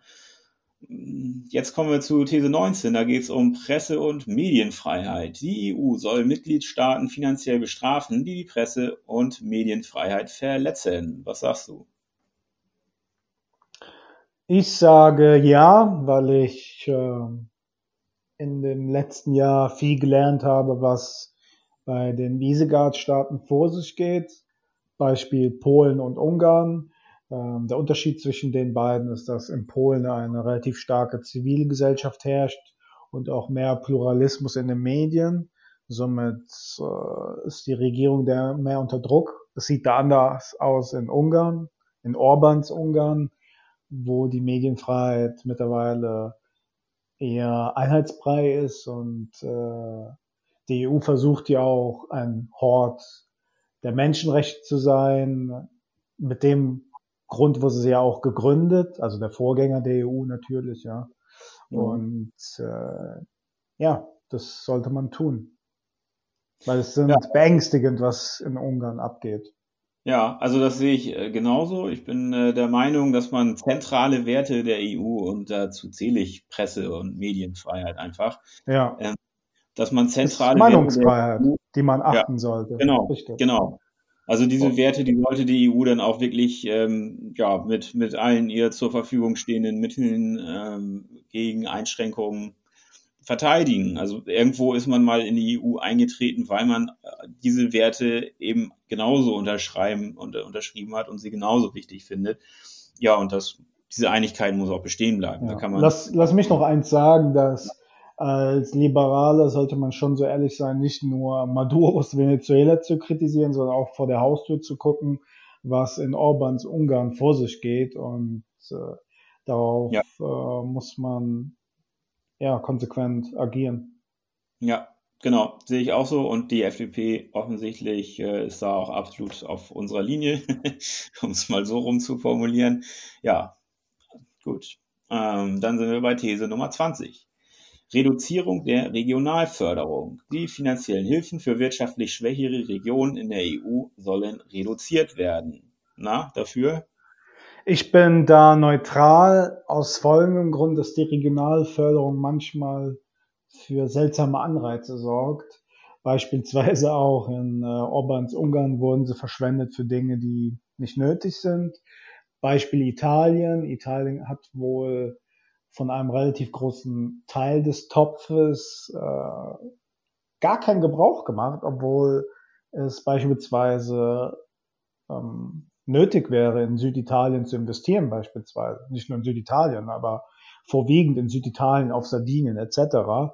Und da darf man sich dann schon auch die Frage stellen, ähm, über ja, also ich bin äh, auch dafür, dass man die finanziellen Hilfen für wirtschaftlich schwächere Regionen Was reduziert. Und das möchte ich mit einer äh, Anekdote aus meiner Gegend hier äh, begründen. Und zwar äh, fährt hier seit einigen Jahren so ein Gratisbus die Elbe auf und ab ähm, durch mehrere Gemeinden und irgendwann auch, glaube ich, bis rüber nach Schleswig-Holstein. Und ähm, also ich habe jetzt gesagt, Gratisbus, der ist natürlich nicht gratis, sondern äh, sowohl der Busunternehmer als auch der Busfahrer lassen sich das schon bezahlen. Und dieses, äh, das übernimmt eben die EU zu einem, ich weiß nicht ob komplett, aber auf jeden Fall zu einem relevanten Teil. So. Äh, ist schön, dass wir diesen Bus haben. Wie nötig er ist, kann ich jetzt nicht beurteilen, aber ich behaupte mal, wenn wir so einen Bus haben wollen würden, dann könnte sich mein Landkreis den durchaus auch so leisten. Ähm, insofern ist das so eine Förderung, bei der ich mich frage, warum hier? Die Antwort darauf ist folgende. Die EU guckt halt eben von Brüssel aus auf die große Europakarte und wirft da eben eine wirtschaftlich eigentlich sehr starke Region wie die meinige, ist halt der Landkreis Harburg, das ist Hamburger Speckgürtel und wir sind eigentlich wirtschaftlich doch recht stark aufgestellt. Aber wir werden eben von äh, aus, aus Blickwinkel Brüssel ähm, in einen Topf geworfen mit Regionen, die eben östlich von hier liegen oder Landkreisen besser gesagt. Ja, und das ist alles ehemaliges Zonenrandgebiet. Das, da gibt es massive Landflucht. Das sind so Landkreise wie Uelzen, Lüchow-Dannenberg und so weiter. Ähm, die, da sieht es eben wirtschaftlich ein bisschen anders aus. Die haben eben äh, wirklich gewisse Probleme. Ich behaupte mal, die sind auch im europäischen Maßstab jetzt äh, auch nicht so wahnsinnig groß. Also es ist jetzt nicht so, dass die Leute da alle irgendwie Hunger leiden würden oder so. Aber äh, nichtsdestotrotz führt das eben dazu, dass wir als Region irgendwie mit denen äh, zusammen als eine förderungswürdige Region gelten. Ja, und äh, auch wenn natürlich ein, der größte Teil dieser Fördergelder geht sicherlich äh, tatsächlich in diese etwas ärmeren äh, Landkreise. Aber ähm, also mal abgesehen davon, dass ich so ein bisschen skeptisch bin, ob die es wirklich nötig hätten oder ob das nicht irgendwie auch, äh, auch ohne diese Fördergelder da irgendwie vorangehen könnte, ähm, ist es aber definitiv bei uns im Grunde genommen Blödsinn. Und äh, ja, solange dermaßen unscharf mit der Gießkanne über die Europakarte äh, Geld ausgegossen wird, bin ich gegenüber diesen komischen Wirtschaft, Wirtschaftshilfen für sogenannte schwächere Regionen, die offensichtlich eben nicht äh, ausschließlich für schwächere Regionen gedacht sind, äh, doch sehr skeptisch und ja, lehne die ab. Ist auf jeden Fall eine gute Anekdote und zeigt natürlich die Problematiken bei der Regionalförderung und ja, ich habe da nicht viel weiter hinzuzufügen. Ich kann noch kurz sagen, was die FDP dazu sagt. Die enthält sich dazu, sagt also so aber zum. Beispiel, ja, genau, sagt aber, sagt aber dafür auch sowas wie Regionalpolitik nach dem Gießkannenprinzip ist ebenso fehl am Platze wie eine Politik der Subventionierung alter Wirtschaftssektoren. Absolut, absolut. Ja, gut, das kann man, aber das ist im, im, teilweise schon auch das, was ich gerade gesagt habe. Ne? Also diese Gießkanne ist wirklich, finde ich, äh, so kann man mit Steuergeld nicht umgehen. Das ist meine Meinung dazu. Ne? Also ich, also wir haben da zwar was von, aber nee, sorry. Man mag sich gar nicht vorstellen, was da anderswo vielleicht noch äh, komisch passiert. Ja, Gut, dann ähm, These 21. Tierversuche. In der medizinischen Forschung sollen Tierversuche weiterhin erlaubt sein. Hast du da eine Meinung meine Meinung ist, ich stimme dem zu und weil das erstmal gebraucht wird zur Forschung, damit Medikamente erstmal überhaupt auf den Markt kommen. Das ist ja auch ein sehr langer Prozess und auch kein einfacher Prozess und deswegen stimme ich dem zu, habe aber auch jetzt nicht mehr dazu zu sagen in der Tiefe. Hm. Ja, also ich stimme dem auch auf jeden Fall zu. Äh, ich finde jetzt Tierversuche nicht so ein, ist, also zu sagen, man ist für Tierversuche, ist jetzt kein Thema, mit dem man sich wahnsinnig beliebt machen kann. Aber äh, das kleine Wörtchen in der medizinischen Forschung ist, finde ich hier, ähm, kann man gar nicht hoch genug hängen. Also es geht hier nicht um irgendwelche Luxusprodukte oder so, sondern es geht darum, dass wenn man diese Tierversuche da ähm, nicht durchführen würde, dann sterben am Ende Menschen. Ja. Das ist einfach mal, worum es hier geht. Und ich sag mal so, medizinische Forschung ist äh, in Europa immer noch ein ziemlich großes Ding. Also hier passiert immer noch ziemlich viel medizinischer Forschung. Und äh, das ist nicht nur, es wäre nicht nur schlecht für die EU, wenn man das einfach mal äh, über diese, über das Verbot solcher Tierversuche ähm, einfach beenden würde, sondern das wäre mit Sicherheit auch schlecht für den Rest der Welt. Also es wäre schlecht für die Menschheit im besten Sinn. Und äh, ja, den, das, das kann man ja, also ne, kann, kann eigentlich niemand wollen. Also es wird Leute geben, die das wollen, aber ja, halte ich für eine, für eine ähm, unmenschliche Einstellung, wenn man das so sehen würde. Also man macht diese Tierversuche ja auch nicht aus Jux, sondern man macht die, weil man keine andere Möglichkeit hat. Ja, Ja, gut, das dazu. Die FDP sieht es auch exakt genauso. Kommen wir zur These 22, Europol. Die europäische Polizeibehörde Europol soll weitere Kompetenzen erhalten. Und da sage ich auch wieder mit dem, äh, mit dem Verweis auf das Thema Überwachungsstaat und ähm, ja, immer, immer mächtigerer Superbehörden. Äh, nö, finde ich nicht. Was meinst du? Dem kann ich mich nur anschließen und frage mich, was haben sie denn bis jetzt gemacht bei Europol? Ja, ja. Richtig, ja, nee, ähm, so, die FDP sieht es aber interessanterweise exakt andersrum. Ich lese mal eben die Begründung vor, weil Ja, wir da komplett anderer Meinung sind. Wir freie Demokraten wollen Europol zu einem europäischen Kriminalamt ausbauen. Europol muss bei grenzüberschreitender Kriminalität, insbesondere zur Terrorbekämpfung mit wirksamen Ermittlungsbefugnissen, die Arbeit der Mitgliedstaaten unterstützen können. Ausgeweitete Befugnisse setzen jedoch detaillierte Regelungen in Form einer, eines europäischen Polizeirechts und eine effektive Kontrolle durch das Europäische Parlament voraus.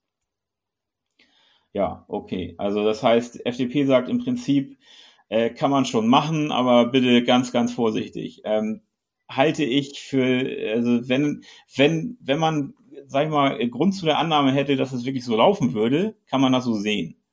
Ich habe da große Zweifel und äh, ziemlich große Bauchschmerzen. Ja, absolut. Wenn man schon manchmal nicht weiß, was die Kommission macht, ja. ähm, wie soll man das dann bei Europol sicherstellen? Richtig, also es kann ja, wir haben auch schon Probleme manchmal, was das BKA macht, ja. Ist ja, ja auch schon eine große ja. Debatte, ist ja, ist ja auch der Staatstrojaner, also, ne? Ja.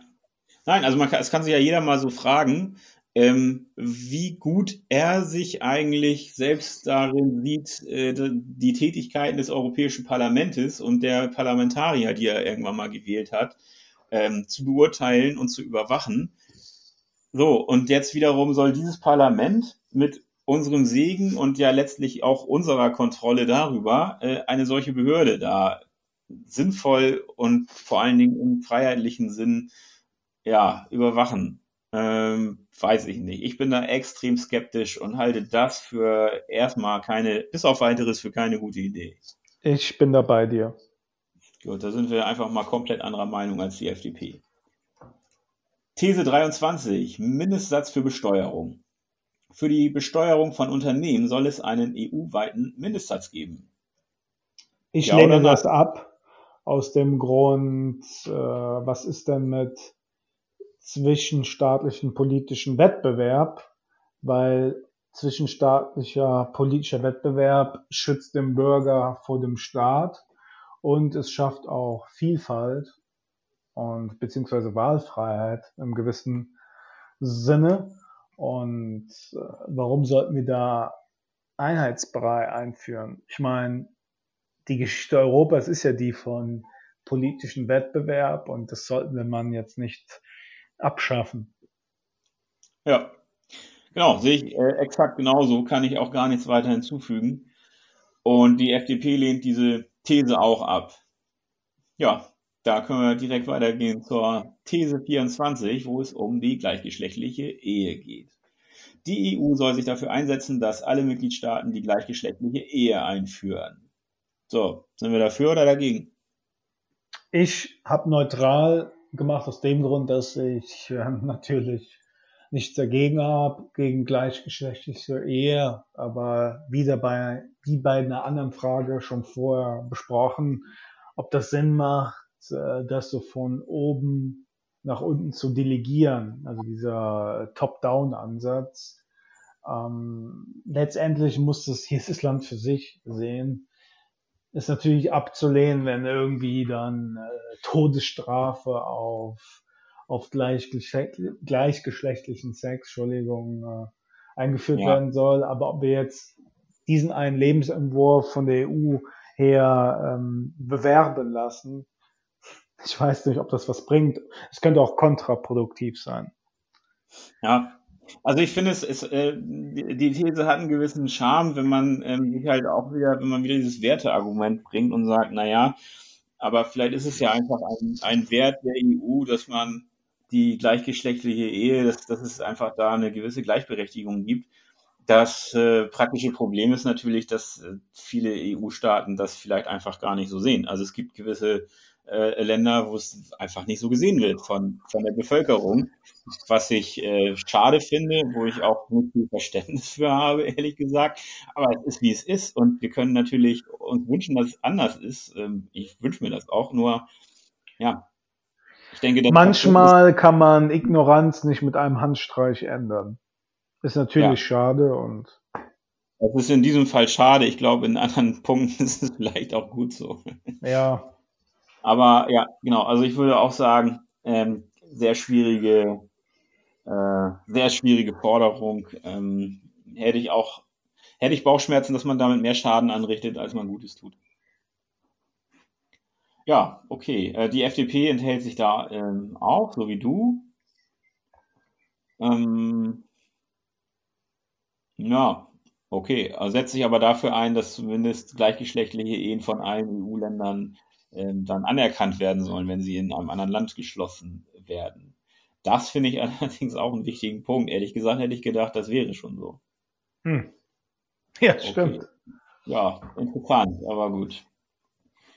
Ähm, so, These 25. EU-Regeln zur Staatsverschuldung. Mitgliedstaaten, die EU-Regeln zur Begrenzung der Staatsverschuldung verletzen, sollen konsequent bestraft werden. Dafür oder dagegen? Ich bin dafür, wobei ich da natürlich Probleme sehe bei der Umsetzung, äh, dass man auch tatsächlich dann das betroffene Land bestraft, dass es zu viele Defizite generiert in seinem Staatshaushalt weil man dann doch dann lieber nachsichtiger ist.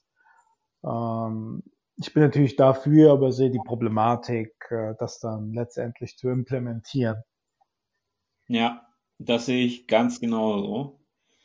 Äh, die FDP sieht es auch genauso, bringt aber ähm, statt, also sie sagen, finanzielle Sanktionen können das sein, aber stattdessen bringen sie auch äh, ins Spiel, dass man zum Beispiel das äh, Stimmrecht im Rat der Wirtschafts- und Finanzminister einfach mal aufheben könnte. Das ist problematisch.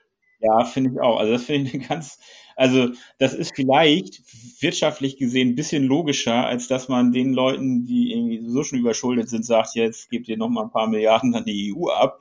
Das ist natürlich irgendwie eine, eine ja, ist, ist halt eine schwierige äh, Maßnahme und vielleicht als Strafe eher kontraproduktiv, aber Sehe ich genau. Ja, demokratische Rechte einschränken wegen irgendwie äh, Zahlungsunfähigkeit finde ich bei Menschen schon nicht so ganz äh, sinnvoll, äh, um nicht zu sagen absurd, aber bei so Staatenbündern ähm, weiß ich nicht.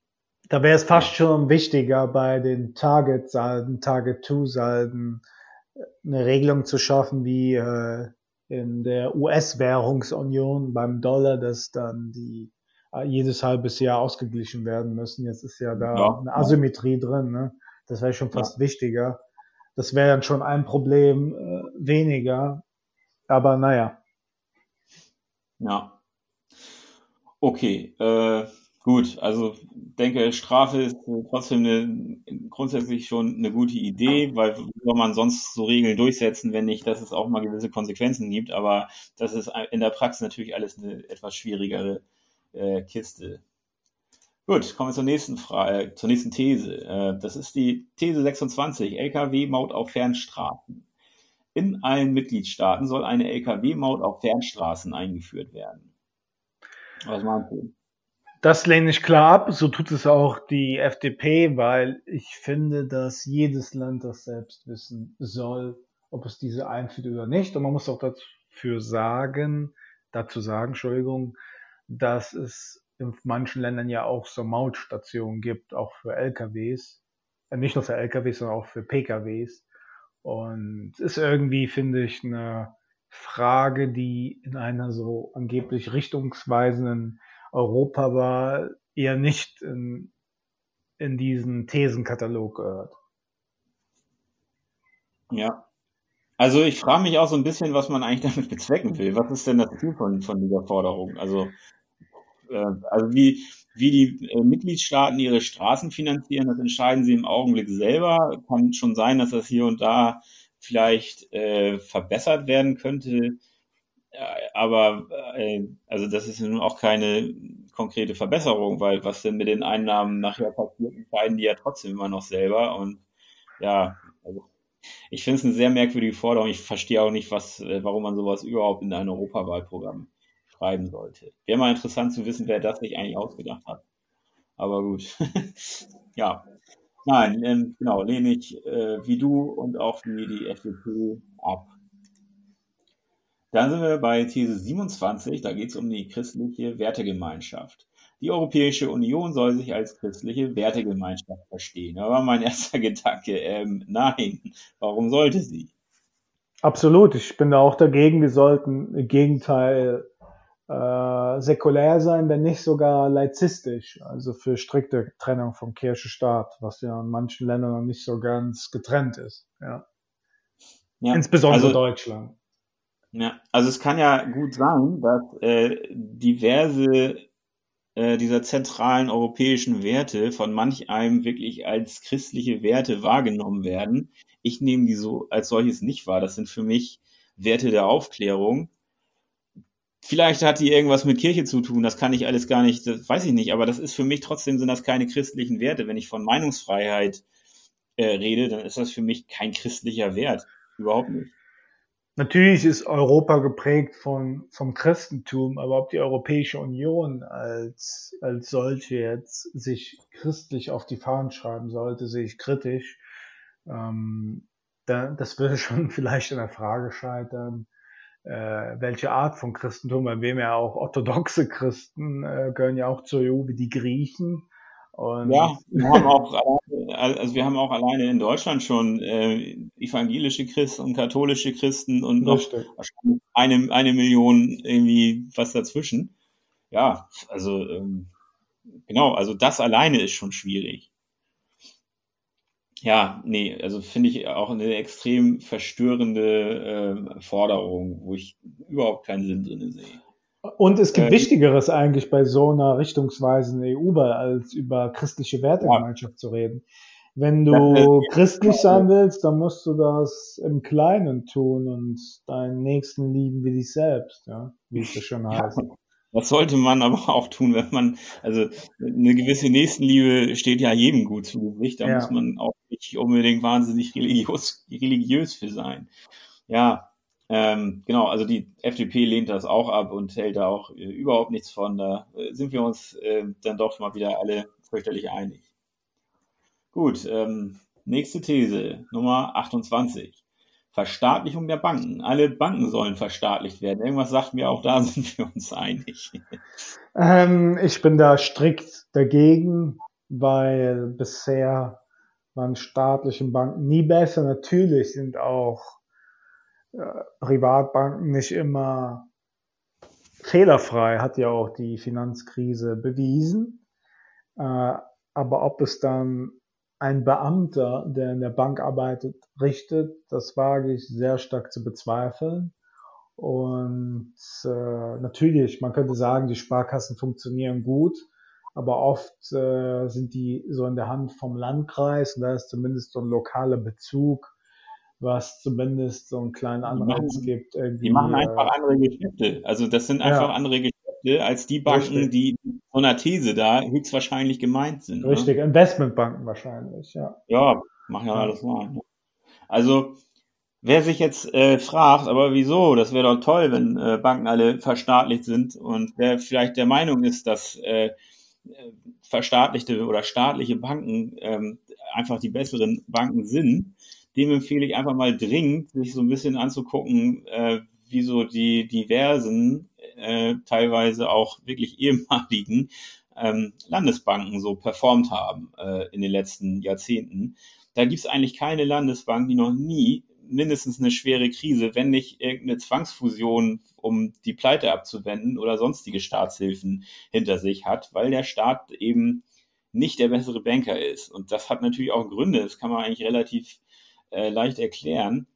So eine Landesbank, äh, auf die eben bestenfalls der Finanzminister des Landes letztendlich so ein bisschen so seine äh, politische, ähm, ja, seine politische äh, Oberhoheit hat, ähm, verfolgt eben immer auch politische Ziele und nie nur rein wirtschaftliche. So, und politische Ziele können irgendwann dazu führen, dass man irgendwelche komischen Geschäfte ein bisschen übertreibt und dass man dann an sowas auch pleite geht. Und das ist massenhaft passiert in Deutschland. Und das hat den Steuerzahler richtig, richtig viel Geld gekostet. Absolut, das sollte man immer im Hinterkopf behalten. Ähm, diese Verschwendung von Steuergeld. Ja. Gibt es ja einige Beispiele. Ja, also insofern, das ist wirklich eine, eine völlig, äh, völlig abwegige Forderung, auch wenn sie teilweise in SPD-Kreisen aktuell wieder sehr modern zu sein scheint. Ja, da denkt man ja, dass irgendwie alles am besten staatlich sein sollte. Äh, das, ähm, nee, also sorry, da, die Realität sagt eigentlich was völlig anderes. Okay, ähm, ja, auch da sind wir uns alle einig, inklusive der FDP, die das natürlich auch so sieht. Ähm, kommen wir zur nächsten These. Nummer 29, Migration über das Mittelmeer. Alle Asylsuchenden, die versuchen, über das Mittelmeer in die EU zu gelangen, sollen in ihre Heimatländer zurückgeführt werden. Ja, was denkst du? Fang du mal an. ich denke, äh, dass das, also so wie die These da steht, kommt es mir vor wie eine getarnte äh, Forderung der äh, Abschaffung des Asylrechts, weil ähm, also man mag ja über das Asylverfahren denken, was man will, und das ist eine Riesenbaustelle und da kann, da muss eigentlich äh, etliches verbessert werden, das ist überhaupt gar keine Frage. Ähm, aber wenn man sagt, äh, wenn man sagt, also jeder, der irgendwie übers Mittelmeer in die EU einreist, um da Asyl äh, zu beantragen, der soll, der soll einfach überhaupt keine Chance haben, das zu kriegen das ist einfach eine Abschaffung des Asylrechts, äh, zumindest was diese Menschen da betrifft. Wie sollen sie denn sonst einreisen? Ja.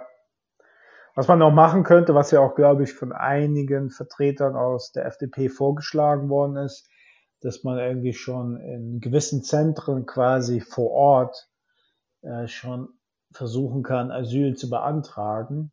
Das würde dann äh, vielleicht viele davon abhalten, die Reise erst anzutreten.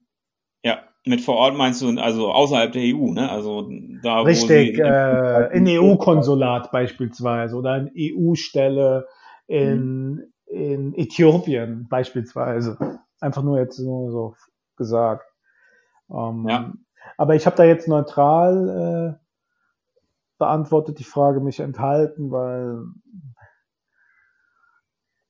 ich sehe es so wie du. Es, das Asylrecht ist natürlich ein Grundpfeiler jeder Verfassung und schwieriges Thema, finde ich. Absolut schwieriges Thema, ja, ja. Aber äh, die FDP ist äh, da auch meiner Meinung und lehnt diese These ab und begründet es eigentlich auch genau wie ich. Ähm, ja, und sagt aber eben, wie du eben auch schon angeführt hattest, dass man eventuell äh, ja eben außerhalb der EU gewisse Anlaufstellen schafft, wo man dann eben Asyl beantragen kann. Das ist vielleicht auch keine schlechte Idee. Also äh, das ist absolut nicht schön, dass die Leute sich da in äh, äh, erstmal diesen komischen Schlepperbanden da wirklich äh, ihr komplettes Vermögen teilweise da äh, übereichnen, um dann in irgendwelchen wackeligen Schlauchbooten da irgendwie loszufahren. Das ist alles nicht, äh, kann eigentlich keiner so wollen. Ne? Und vielleicht wäre das ein ja, vernünftiger Ausweg, wenn man das so machen würde. Ja. Kann sein. Okay, würde ich sagen, äh, These 30, Abbau der Russland-Sanktionen. Die EU soll ihre Sanktionen gegen Russland abbauen. Was meinst du? Ich bin dagegen, die abzubauen, auch wenn die Sanktionen äh, anscheinend wohl wenig Wirkung zeigen. Wie siehst du das denn? Hm, ich bin erstmal gar nicht so sicher, ob die so wenig Wirkung zeigen. Ähm, ähm, aber davon unabhängig, nee, halte ich eigentlich äh, überhaupt nichts davon, die abzuschaffen, weil es fehlt einfach der Anlass. Also der einzige Anlass ist, dass das irgendeine Partei, ich hätte da auch irgendwo im Hinterkopf, welche das wohl sein könnte, äh, sich gedacht hat, dass man das mal in ein Wahlprogramm schreiben könnte, aber das ist für mich noch lange kein legitimer politischer Anlass, äh, das zu machen. Also wo du das gerade sagst, drei Parteien sind dafür, äh, Ach, okay. diese, also stimmen dem zu. Das sind die Linke, SPD und AfD. Ist keine Überraschung für mich eigentlich. ähm, nee, also alle drei sind keine Überraschung. Die SPD ist eigentlich da auch keine Überraschung. Nichtsdestotrotz ist es irgendwo äh, eine Enttäuschung, möchte ich mal sagen. Also ich hätte Absolut. gehofft, dass die SPD das anders sieht, aber gut. Ja. Ähm, ja, Wobei, also ich, was ich noch sagen wollte, die Wirkung in der Hinsicht, dass es anscheinend bei der Führung nicht so recht angekommen ist. Natürlich, wahrscheinlich hat das negative Auswirkungen auf die Bevölkerung. Ne? Ja, äh, auch vor allen Dingen auf die Leute, die damit äh, mit, mit dem Handel bestimmter jetzt sanktionierter Dinge äh, bisher so ihren Lebensunterhalt bestritten haben. Die wird es ja auch geben. Natürlich, ja. Ähm, nee, nur, also es ist ja so, diese Sanktionen wurden mit aus bestimmten Gründen, aus einem bestimmten Anlass mal erlassen. Man kann drüber streiten, ob das eine gute Idee war. Weiß ich jetzt auch nicht. Bin ich auch ehrlich gesagt nicht so sicher, ob man da nicht irgendwas äh, Besseres hätte einfallen lassen. Nur an der Situation, die das ausgelöst hat, hat sich erstmal nichts geändert. Im Gegenteil, es ist eigentlich nur noch schlimmer geworden seitdem. Und deswegen wüsste ich jetzt nicht, warum man die aufheben sollte. Also nur die Begründung, dann können einige hier wieder besser äh, mit Russland ihren Handel da äh, machen.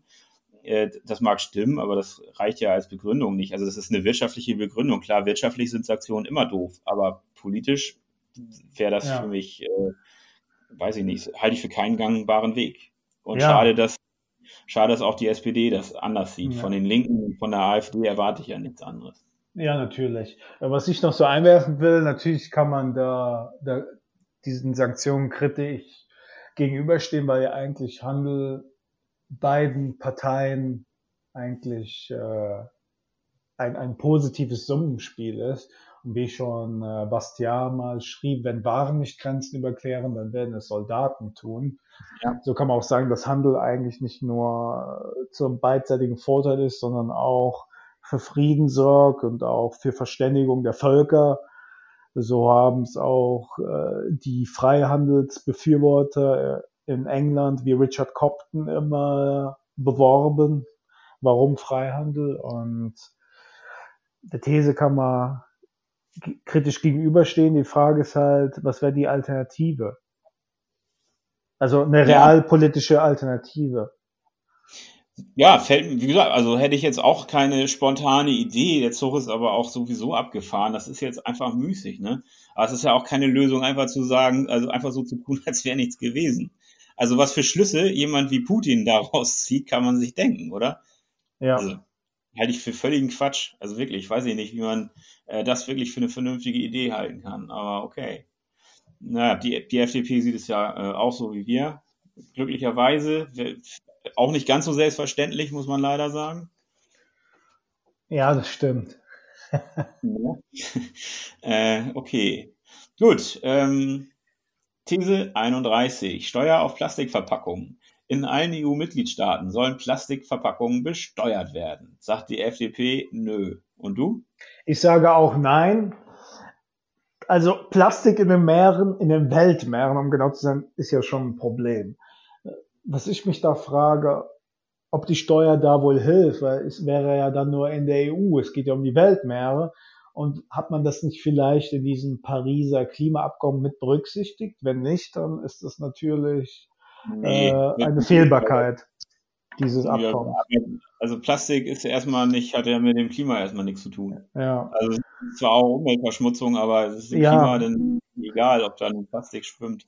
Äh, also, weiß ich nicht, vielleicht hat es einen Einfluss, aber es ist eigentlich nicht, eigentlich eine andere Baustelle. Man muss halt sehen, dass die Steuer äh, Produkte verteuern würde, ja. Ähm, ja. Hm, was jetzt nicht unbedingt schlimm ist, wenn man dieses Ziel erreichen will, dass weniger Plastik äh, benutzt wird.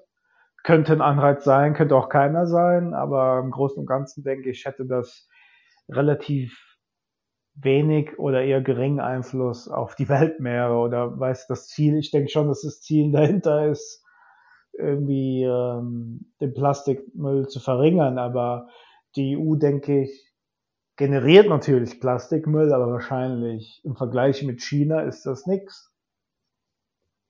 Also was ich so ein bisschen, was ich so ein bisschen merkwürdig finde, ist, warum man hier irgendwie als erstes an eine äh, Steuer denkt, wo wir doch in Deutschland, also ich bin da überhaupt kein Fan von, ganz im Gegenteil, aber wir haben noch dieses Einwegpfand. Also du kannst eigentlich kaum eine Plastikflasche mit irgendeinem Getränk drin kaufen, ohne dass da Pfand drauf ist.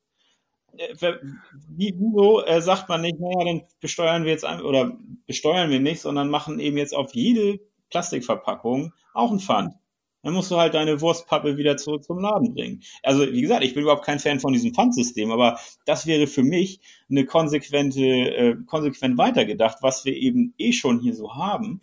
Äh, und es wäre auf jeden Fall, würde es dem dem Ziel, das hier äh, damit eigentlich verfolgt werden soll, würde es ja wohl eher dienen als eine Steuer. Ja. Ich weiß nicht, warum eine Steuer auf Plastikverpackungen äh, mich, mich äh, ja, äh, dazu bewegen sollte, ähm, also bestimmte Sachen kannst du nicht anders als in Plastik verpacken. Also ne, das ist einfach so.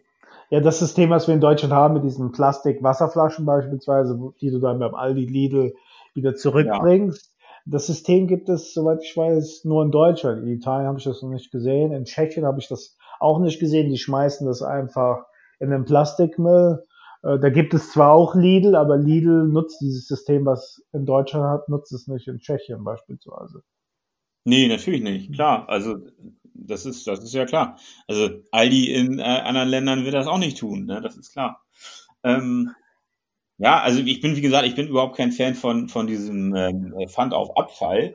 Äh, aber wenn, wenn man meint, man möchte irgendwie dafür sorgen, also gut, hier ist nun das Ziel, dass, dass äh, der Müll einfach weniger wird, halte ich ehrlich gesagt für, weiß ich nicht. Also die Leute werden trotzdem ihren Joghurtbecher aus Plastik kaufen. Man macht doch nicht jeden, also mal, mal ganz davon abgesehen, dass eine Glasverpackung für so einen Joghurt mit Sicherheit nicht ökologischer ist. Die schwimmt vielleicht dann nicht im Meer, aber äh, aus Umweltgesichtspunkten ist das dann nicht besser. Ja, äh, nee, komische Idee. Ähm, ja, lehne ich auch, wie gesagt, ab und äh, würde den Leuten, die sich das ausgedacht haben, empfehlen, da nochmal ein bisschen drüber nachzudenken, ob das zu irgendwas führt, was man wirklich will. Und die FDP sieht es exakt auch so. Gut, ähm, These 32. Initiativen gegen Antisemitismus. In der EU sollen Initiativen gegen Antisemitismus finanziell unterstützt werden. Was meinst du? Prinzipiell bin ich dafür, was ich mich immer frage. Ich hatte mal einen Geschichtslehrer, der hat gesagt, äh, meistens assoziiert man mit äh, Semiten äh, ausschließlich Juden, aber zu Semiten gehören auch beispielsweise das Volk der Aramäer. Wir sind zwar überwiegend orthodoxe Christen, aber auch Teilweise stehen sie unter Druck, beispielsweise in der Türkei. Dann äh, sollte man da vielleicht genauer schreiben, wie man damit meint. Und wenn man halt direkt wahrscheinlich dann damit Juden meint, also Judenhass zu unterbinden, was natürlich eine beunruhigende Entwicklung ist, dass wieder Juden gehasst werden oder vermehrt Angriffen unterliegen, wie in Deutschland, aber auch in Frankreich, höre ich das äh, sehr stark, dass es sehr zugenommen hat. Dann ist das wichtig, diese Minderheit zu unterstützen. So als Randnotiz würde ich sagen, ähm, ich wäre auch gleich dafür, Israel in die EU aufzunehmen. Aber hat jetzt nichts, tut jetzt nichts zur Frage, aber das wäre so meine Initiative, die oder meine Idee, die ich da mit einbringen möchte. Ja, eine originelle Idee. Ich weiß nicht, ob äh, was Israel so davon hält. Ich glaube, das brauchen wir auch an der Stelle nicht weiter vertiefen, aber äh, nun gut. Ich finde, die These ist so ein bisschen merkwürdig. Also so wie sie da steht, äh, würde ich auch sagen, ähm, ja sicher. Also weil das, also die These, ich lese sie nochmal vor, in der EU sollen Initiativen gegen Antisemitismus finanziell unterstützt werden. Ähm, da steht ja nicht mal, dass die EU das irgendwie persönlich tun soll, sondern einfach nur, dass es passieren soll. Und wenn man die These ins, ins Gegenteil verkehrt, dann hieß es, ich dürfte jetzt irgendwie persönlich auch solchen Initiativen gar nichts spenden oder, oder irgendwas für die äh, zur Unterstützung tun. Was, also es ist schon wieder ein bisschen komisch formuliert hier an der Stelle, was mich ein bisschen stört, aber also so wie sie formuliert ist, kann man der These auf jeden Fall sowieso nur zustimmen. Ähm, sollte damit gemeint sein, dass die EU äh, mit Steuergeld irgendwelche Antisemitismus, äh, Anti-Antisemitismus ähm, äh, Initiativen äh, finanziell fördern soll, ähm, ja, dann ist das für mich schon wieder irgendwie ein leicht anderes Thema. Also, wo, also ich bin nicht dagegen, dass man solche Initiativen mit Steuergeld äh, hier und da vielleicht mal fördern sollte, denn ich sehe in der Tat, dass wir da ein Problem haben und dass Antisemitismus zunimmt und dass man da wirklich, ja, ich weiß nicht, wie viel so eine Initiativen bringen, aber äh, was man da tun kann, sollte man bitte unbedingt tun. Ja, nur weiß ich eben nicht, ob, wenn da schon Steuergeld fließen soll, warum es ausgerechnet die EU machen soll. Weil da sind wir wieder bei der Gießkanne von vorhin. Ob das jetzt immer so eine kluge Idee ist, wenn die EU das macht, weiß ich nicht. Ja, gleichwohl würde ich dieser These erstmal so zustimmen, weil wie gesagt, so wie sie formuliert ist, ähm, sagt sie ja gar nicht, dass das unbedingt mit EU-Geld irgendwie passiert. Absolut. Wie wird die Umsetzung aussehen? Das ist eine wichtige Frage. Ja. ja. Das ist bei sehr vielen Fragen eigentlich wichtig und das ist eine der Schwächen äh, des Wahlomat insgesamt, dass es wirklich immer nur so ein bisschen an der Oberfläche kratzt und sehr viel Interpretationsspielraum lässt. Aber, da stimme ich dir zu. Ja, ja. Okay, dann äh, Frage, nee Quatsch, These Nummer 33, außenpolitische Entscheidungen. Bei außenpolitischen Entscheidungen der EU soll häufiger mit Mehrheit statt einstimmig entschieden werden können. Was sagst du? Ich bin dafür, auch wenn es viele Problematiken mit sich bringt, weil es ein sehr oder sogar hoch ambitioniertes Ziel ist, dass die EU außenpolitisch sozusagen mit einer Stimme spricht, weil man muss dabei immer berücksichtigen, das hat mir auch schon mit der Frage mit der Entwicklungshilfe, dass äh, jedes Land hat ja auch schon eine Geschichte lange vor der EU, wie beispielsweise Frankreich, Deutschland, Italien und Frankreich mit ihrer Kolonialgeschichte, Entschuldigung, also mit ihren mhm. Kolonien. Und ja. das verschwindet ja nicht einfach und jeder hat noch seine Interessen, deswegen kann das sehr problematisch sein. Und ein sehr gutes Beispiel dafür ist, ist halt die, äh, der politische Machtkampf in Venezuela, wo halt viele Mitglieder der EU sich nicht einig waren, mit einer Stimme zu sprechen. Beispielsweise Italien hat sich enthalten oder war dagegen, ähm, Guaido anzuerkennen. Ich bin prinzipiell dafür, aber sehe, dass es hoch ambitioniert ist, das zu erreichen. Ähm, ich bin dagegen. Mm, und zwar, weil ich der Meinung bin, dass gerade dass gerade außenpolitische Entscheidungen, also ich, mir ist schon klar, man möchte eigentlich gerne eine gemeinsame EU-Außenpolitik haben und ähm, die kann schlecht funktionieren, wenn man immer äh, bei jeder Frage einer Meinung sein möchte das sehe ich schon. Äh, das ist sicher ein Problem. Nur ähm, gerade bei außenpolitischen Entscheidungen kann das im Endeffekt auch mal wirklich um Krieg und Frieden gehen. Und da bin ich nicht sicher, ob es eine tolle Idee ist, wenn am Ende vielleicht reicht, dass man sich irgendwie unter ähm, einigen großen Staaten gerade irgendwie einig ist oder vielleicht auch ganz viele kleine Staaten äh, sich da einig sind und dann den Rest einfach überstimmen und dann muss, müssen irgendwie da alle mitziehen. Ähm, das, äh, das halte ich äh, zumindest zum jetzigen Zeitpunkt ähm, in dieser EU für keine besonders gute Idee. Habe ich echte Bauchschmerzen mit. Äh, die FDP nicht. Die ist dafür. Ähm, ja, gut. Liegen wir an der Stelle so ein bisschen äh, ähm, auseinander. Die FDP begründet es auch tatsächlich mit dem Ziel einer gemeinsamen Außen- und Sicherheitspolitik. Also den Punkt, den ich auch verstehen kann. Das ist äh, ein Argument, das dafür spricht, das so zu machen, aber das verstreut meine Bedenken leider äh, überhaupt nicht an der Stelle. Okay, äh, These 34, Verteilung von Asylsuchenden. Asylsuchende sollen in der EU proportional auf die Mitgliedstaaten verteilt werden. Dafür oder dagegen? Ich bin dagegen aus dem Grund, weil eine Quote auf Asylsuchende, denke ich, wäre eine Axt auf die europäische Idee. Äh, mir ist auf jeden Fall bewusst, wir brauchen dafür einen Rahmen, wie wir damit umgehen mit dem Problem. Und eine Quote, ähm, die proportional zu verteilen, ist, ist absolut nicht die Lösung. Und ich möchte hier einfach mal kurz bewerben ein, ein interessantes Papier, was von drei Autoren geschrieben ist für einen amerikanischen Think Tank, und zwar von Jones, Teitelbaum und Rohatsch mit dem Titel Europe's Refugee Crisis. Dort auf Seite 10 erwähnen sie, dass ein Lösungsansatz sein könnte, einen sogenannten Matching-Algorithmus zu schaffen, der, der äh, zwei Dinge beinhaltet, und zwar einerseits ähm, die länderspezifischen Bedingungen wie Arbeitsmarkt und wie viel sie bereit sind aufzunehmen oder können und wollen natürlich.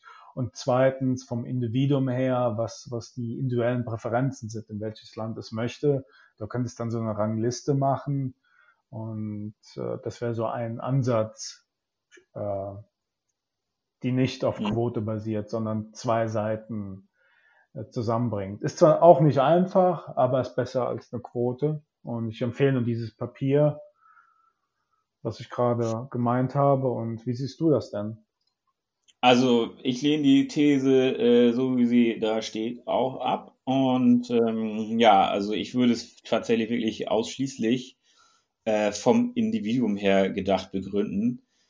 Ähm, und auch irgendwo ist es auch gegen die europäische Idee, das sehe ich auch so. Also es, ich weiß nicht, also ja, nee, also man kann das nicht so von oben herab sagen, du darfst irgendwie da wohnen und du da und äh, auch wenn es in Anführungsstrichen nur Asylsuchende sind, finde ich das keine, keine besonders, es entspricht nicht meinen europäischen Werten, sagen wir mal so. Ähm, die FDP hingegen ist äh, dafür und möchte eigentlich genau das. Ja, das sehe ich natürlich als ein Problem an. Äh, da könnte doch die FDP etwas äh, kreativer sein und sich, ich denke, würde man das erklären, die Idee, die ich gerade vorgeschlagen ist ja auch nicht meine, aber die würde schon Anklang finden in der FDP, denke ich. Deswegen ja, und die FDP, die FDP könnte es ja auch ein bisschen, ähm, bisschen mehr, also der erste Satz im Grundsatzprogramm der FDP, der, der stellt also wirklich sehr explizit auf die individuelle Freiheit ab und sagt, die Freiheit des Einzelnen ist Grund und Grenze jeder liberalen Politik. Ne? Und das wäre, also die Begründung der FDP sagt ja, ist eigentlich genau das Gegenteil äh, von individueller Politik. Ja, da stimme ich dir ausdrücklich zu. Okay, also da an der Stelle sind wir mit der FDP ein wenig über Kreuz. Ähm, gucken wir mal zur These 35, die Fischfangmenge. Die Fangmengen für die europäischen Fischer sollen stärker begrenzt werden. Wollen wir das? Ich bin mir nicht ganz sicher, aber prinzipiell bin ich, stimme ich dazu und habe halt dementsprechend äh, stimme ich zu, ja. ich würde äh, tendenziell eher ablehnen, aber ehrlich gesagt habe ich überhaupt keinen Plan, wonach sich denn die aktuellen Fangmengen eigentlich richten. Äh, ich möchte eigentlich unterstellen, dass sie halbwegs äh, ökologisch und ökonomisch sinnvoll begründet sind. Falls es nicht so ist, würde ich auch sagen, ja, dann muss man das vielleicht endlich mal tun. Ähm, ist natürlich niemandem damit gedient, wenn wir hier irgendwie alles äh, leer fischen. Ne? Das ist völlig klar. Ähm, ich weiß nicht so genau, ob das so eine Forderung ist, die jetzt unbedingt in so einem Wahlprogramm äh, irgendwie vom Hocker reißt. Ich finde sie auch eher profan, weil, naja, wie gesagt, also ich würde davon ausgehen, dass man automatisch das so macht, wie es, äh, wie es wirklich sinnvoll ist nach allen. Also, ich erinnere mich während des Wahlkampfs, also vor dem Brexit-Referendum, hat das viele Waliser oder allgemein auf der Insel auf die Palme gebracht, die, die Regulierungen aus Brüssel. Und anscheinend ist es schon ein strittiges Thema in, äh, in Großbritannien, ja. aber auch in Norwegen. Vielleicht ist, ist die aktuelle Regulierung dann nicht so zielführend so, oder schafft es nicht, die Interessen der Fischer, aber auch, weil es ein öffentliches Gut ist, was leicht überfischt werden kann, bringt, es, bringt das nicht in eine Balance. Ich weiß es jetzt nicht genau. Da müsste ich ja, mich näher also, mit befassen.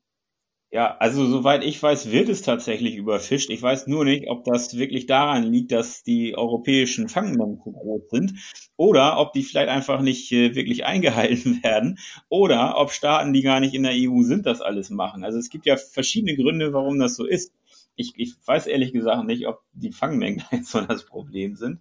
Ähm, ja, deswegen würde ich wirklich, also die Fangmengen sind schon das Problem, aber die Quoten dafür eben, ne? Ähm, ja, deswegen würde ich bei der These jetzt auch, ich, ich lehne die so, wie gesagt, erstmal ab unter der äh, Voraussetzung, dass die einigermaßen Hand und Fuß hat. Nach was wollte man die sonst festlegen? Also, ja. Gut, die FDP enthält sich auch. Ähm, ja, ist sich auch nicht so ganz sicher, was ich von dieser These halten möchte. Ja. Gut, ja. Die Begründung ist jetzt auch so ein bisschen wischiwaschi, keine Ahnung. Man möchte sich da einfach nicht festlegen.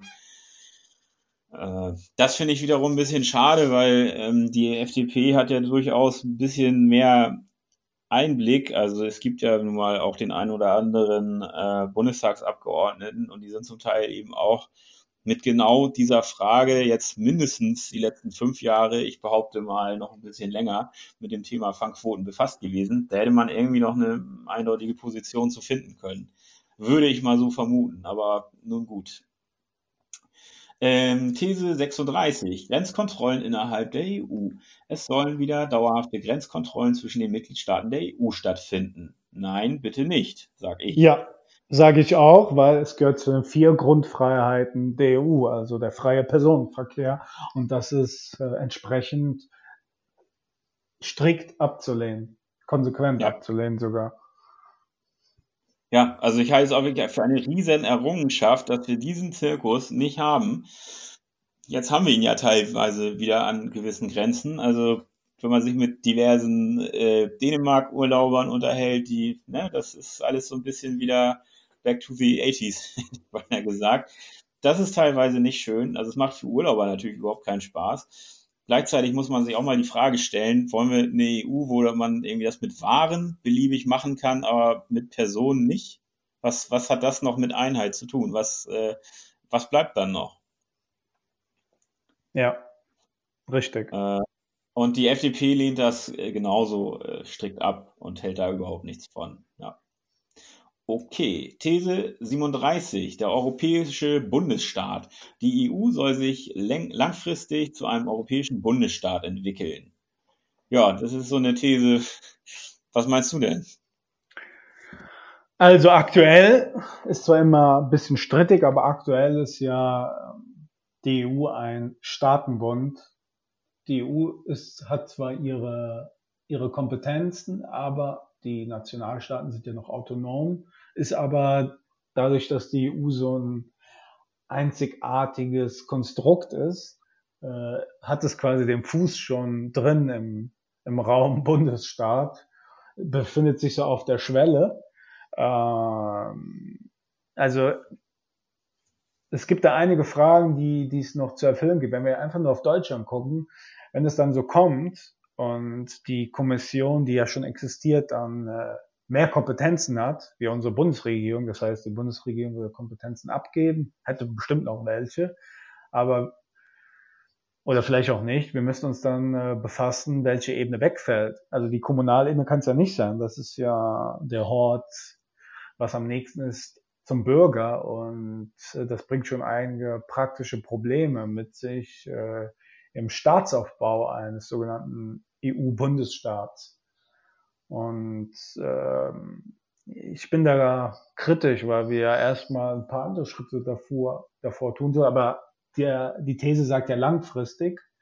Das hängt davon ab, ob das Parlament aufgewertet wird und viele andere Fragen noch, ob, ob der Euro sich stabilisiert. Also ich, ich habe da jetzt neutral angegeben und bin da halt kritisch bis skeptisch. Und, aber interessant ist, dass die FDP klar dafür ist. Interessant ist aber auch mal kurz auf die anderen Parteien zu gucken. Die FDP ist nämlich da nicht allein. Die SPD und Grüne sehen das genauso. Ablehnen tun es CDU, CSU, AfD und die Linke. okay, das ist auch spannend, ja. Ähm, also mein erster Gedanke dazu war, ähm, nee, die EU ist doch schon ein Bundesstaat. Also ich sehe es eigentlich an der Stelle exakt anders als du. Für mich ist die EU längst ein Bundesstaat. Ich wüsste gar nicht, was es sonst ist. Okay, du sagst, nein, sie ist eigentlich ein Staatenbund. Mir ist der Unterschied ehrlich gesagt nicht so wirklich klar. Wir haben ein Parlament, wir haben eine teilweise ähm, einheitliche Währung, wir haben äh, sowas ähnliches wie eine Regierung, auch wenn das äh, ein bisschen konzeptionell sicherlich stark verbesserungsbedürftig wäre mit der Kommission, aber äh, und wir haben vor allen Dingen auch, ich weiß nicht, ob du mal in Brüssel warst, aber äh, als ich das erste Mal in Brüssel war, ähm, da habe ich einfach nur gedacht, ja, also was immer man davon halten mag, aber was wie es hier gebaut wird, das ist äh, eine Hauptstadt für einen gigantischen Staat und nichts anderes. Und äh, wenn man sowas schon baut, dann ist er doch eigentlich schon da. Also ich weiß nicht, mir fehlt da ehrlich gesagt nicht so wahnsinnig viel. Natürlich kann man immer drüber streiten, wo fängt das an, wo hört das auf, aber vor dem Hintergrund äh, lehne ich eigentlich auch diese These äh, erstmal ab, weil wie gesagt, ich der Meinung bin, dieser ähm, hier geforderte europäische Bundesstaat ist eigentlich längst da. Und wenn man die These hier dennoch vertritt, äh, dann kennt man ja, was eigentlich schon da ist und das hält man offensichtlich noch nicht für einen Staat. Ähm, da muss man mir aber bitte auch erzählen, was man denn genau damit meint und was darüber hinaus denn jetzt noch eigentlich konkret fehlt. Ja, und das, ähm, das leistet diese These so eben nicht. Und das, da habe ich ein, bisschen, ein gewisses Problem mit, dem einfach so zuzustimmen. Und wie gesagt, eigentlich bin ich der Meinung, so wie es ist, ist das für mich längst ein Staat. Also für mich ist natürlich noch ein Staatenbund. Ähm, was ich allgemein jetzt generell noch empfehlen kann, nicht nur dir, ich habe es gelesen vor langer Zeit, ist ein Buch von Wessels und Weidenfeld, das heißt Europa von A bis Z. Taschenbuch der europäischen Integration, da erfährt man allgemein viel über die Institution der EU und da wird auch ein bisschen darüber gesprochen, äh, über das, was wir im Verlauf der Fragen und auch insbesondere gerade besprochen haben. Aber dazu gibt es Haufen Literatur. Das wäre das, was ich empfehlen kann. Gibt es auch, glaube ich, eine Version von, vom BPB, die wahrscheinlich wesentlich günstiger ist als die von dem eigentlichen. Verlag. Mal so nebenbei, ja. Bundeszentrale politische Bildung meinst du, ne? Die auch genau, richtig. Exakt. Ja. Exakt. Gut, ja, also gut, wie gesagt, die FDP ist äh, dafür. Ich sehe es ein bisschen anders. Wir sind uns dann an der Stelle nicht so ganz einig. Ähm, ehrlich gesagt halte ich aber auch diese These für hauptsächlich Prosa. Also da ist ja auch mit diesem langfristig da vorhergestellt, ist es ja auch so ein alles kann, nichts muss jetzt. Ein großes Fragezeichen am Grunde. Ja, ja genau. Okay, nächste und letzte These. Äh, wählen ab 16. Jugendliche sollen ab 16 Jahren bei der Europawahl wählen dürfen. Was hältst du davon? Ich bin dem gegenüber offen, habe aber trotzdem neutral angekreuzt, weil, weil ich mich mit der Frage noch nie so tief befasst habe und mich auch irgendwo nicht so betrifft mehr weil ich schon nicht ja. mehr 16 bin. Ich stehe zwar noch wie 16 aus, aber kleine Scherz am Rande, aber ähm, ich weiß nicht, äh, wie siehst du das denn? Mich würde interessieren, wie du das siehst und wie du das begründest. Also, äh, als ich 16 war, oder sagen wir mal so, als ich fast 16 war, da fanden hier Kommunalwahlen statt und da konnte ich halt nicht teilnehmen, weil ich irgendwie drei Monate zu jung war. Und äh, auch wenn ich also ich, ich hätte jetzt, äh, ich habe mich halt nicht so auf die Wahl vorbereitet, dass ich hätte wählen können, weil ich ja wusste, ich darf eh nicht. Aber ich habe Zeitung gelesen, mich hat das alles interessiert. Und wenn ich gewusst hätte, dass ich dann wählen darf, dann hätte ich äh, mich mit Sicherheit auch zu einer Entscheidung da irgendwie durchringen können und hätte mich entsprechend damit beschäftigt. Und wahrscheinlich hätte ich mich mehr damit beschäftigt, als so mancher, der äh, über 16 war, wahlberechtigt ist und trotzdem hingegangen ist, obwohl er sich viel zu wenig beschäftigt hat vielleicht. Insofern ähm, weiß ich aus meiner eigenen Biografie, dass man mit 16 oder äh, vielleicht sogar mit ein bisschen unter 16 auf jeden Fall reif äh, genug sein kann, um sich damit zu beschäftigen, um eine Meinung zu haben, um bestimmte Dinge auf die eine oder andere Weise äh, ja, zu sehen. Und ähm, das gleiche hat sich übrigens bei mir auch nochmal vor der Bundestagswahl 98 abgespielt, wo ich auch wieder ein paar Monate zu, zu jung war und eben noch keine 18 war am Tag der Wahl, sondern erst kurze Zeit später, wo ich auch so dachte, aber ich wäre doch bereit. Was, wo ist das Problem? Mhm. und deswegen bin ich oder war ich eigentlich schon immer der Meinung, dass man ab 16 äh, durchaus wählen kann. Und ich habe da auch vollstes Vertrauen äh, darin, dass Leute, die 16 sind, aber einfach kein Interesse an Politik haben, ja, kein Problem, die werden dann einfach nicht wählen gehen. Ist doch, wo ist das Problem? Ähm, das ist einfach meine Meinung dazu. Ja, die FDP lehnt es klar ab. Ne? Das ist auch interessant, weil die FDP eigentlich äh, ähm, zumindest auf Landesebene, ich weiß nicht, ob es in jedem Bundesland so ist, aber auf jeden Fall mehrere Landesverbände, mein Niedersächsischer ist auf jeden Fall darunter, ähm, ja, für das Wahlrecht ab 16 sind. Im Bund nicht bisher, aber ähm, es ist interessant, dass man es bei der Europawahl anders sieht. Und die Julis sind auch klar dafür, als Jugendverband natürlich. Ja. ja und äh, ich hatte letztens noch mit einem Parteifreund und Juli aus meinem Kreisverband gesprochen. Er meinte, es wurde stark darüber gestritten beim letzten Bundeskongress, wenn ich mich nicht irre. Und äh, er war dagegen aus folgendem Grund, weil er ist Jurastudent und meinte, 16-Jährige sollten dann äh, nicht nur wählen dürfen, sondern auch das Strafrecht und alles drum und dran sollte geändert werden, dass sie auch voll geschäftsfähig sind. damit sie äh, voll verantwortliche Individuen sind. Fand ich eine interessante Idee. Ähm, ja, das, das ist immer so ein gern, gern gebrachtes Argument. Ich habe das noch nie verstanden. Wo ist denn der Zusammenhang? Äh, also das, das eine hängt doch von dem anderen nicht ab. Also mhm. man kann auch bis 21 noch nach Jugendstrafrecht verurteilt werden. Ne? Das, das ist ja eigentlich bekannt. Das stimmt. Äh, du darfst trotzdem nicht erst mit 21 wählen und es hängt auch nicht davon ab, ja. ob du mal nach Jugendstrafrecht verurteilt worden bist, ob du wählen darfst äh, mit unter 21. Also, also was auch der Vorteil wäre, das habe ich jetzt noch nicht erwähnt, allein von der Demografie, es würde auch allgemein die jüngeren Generationen etwas stärken, ähm, was, was das Wahlresultat angeht.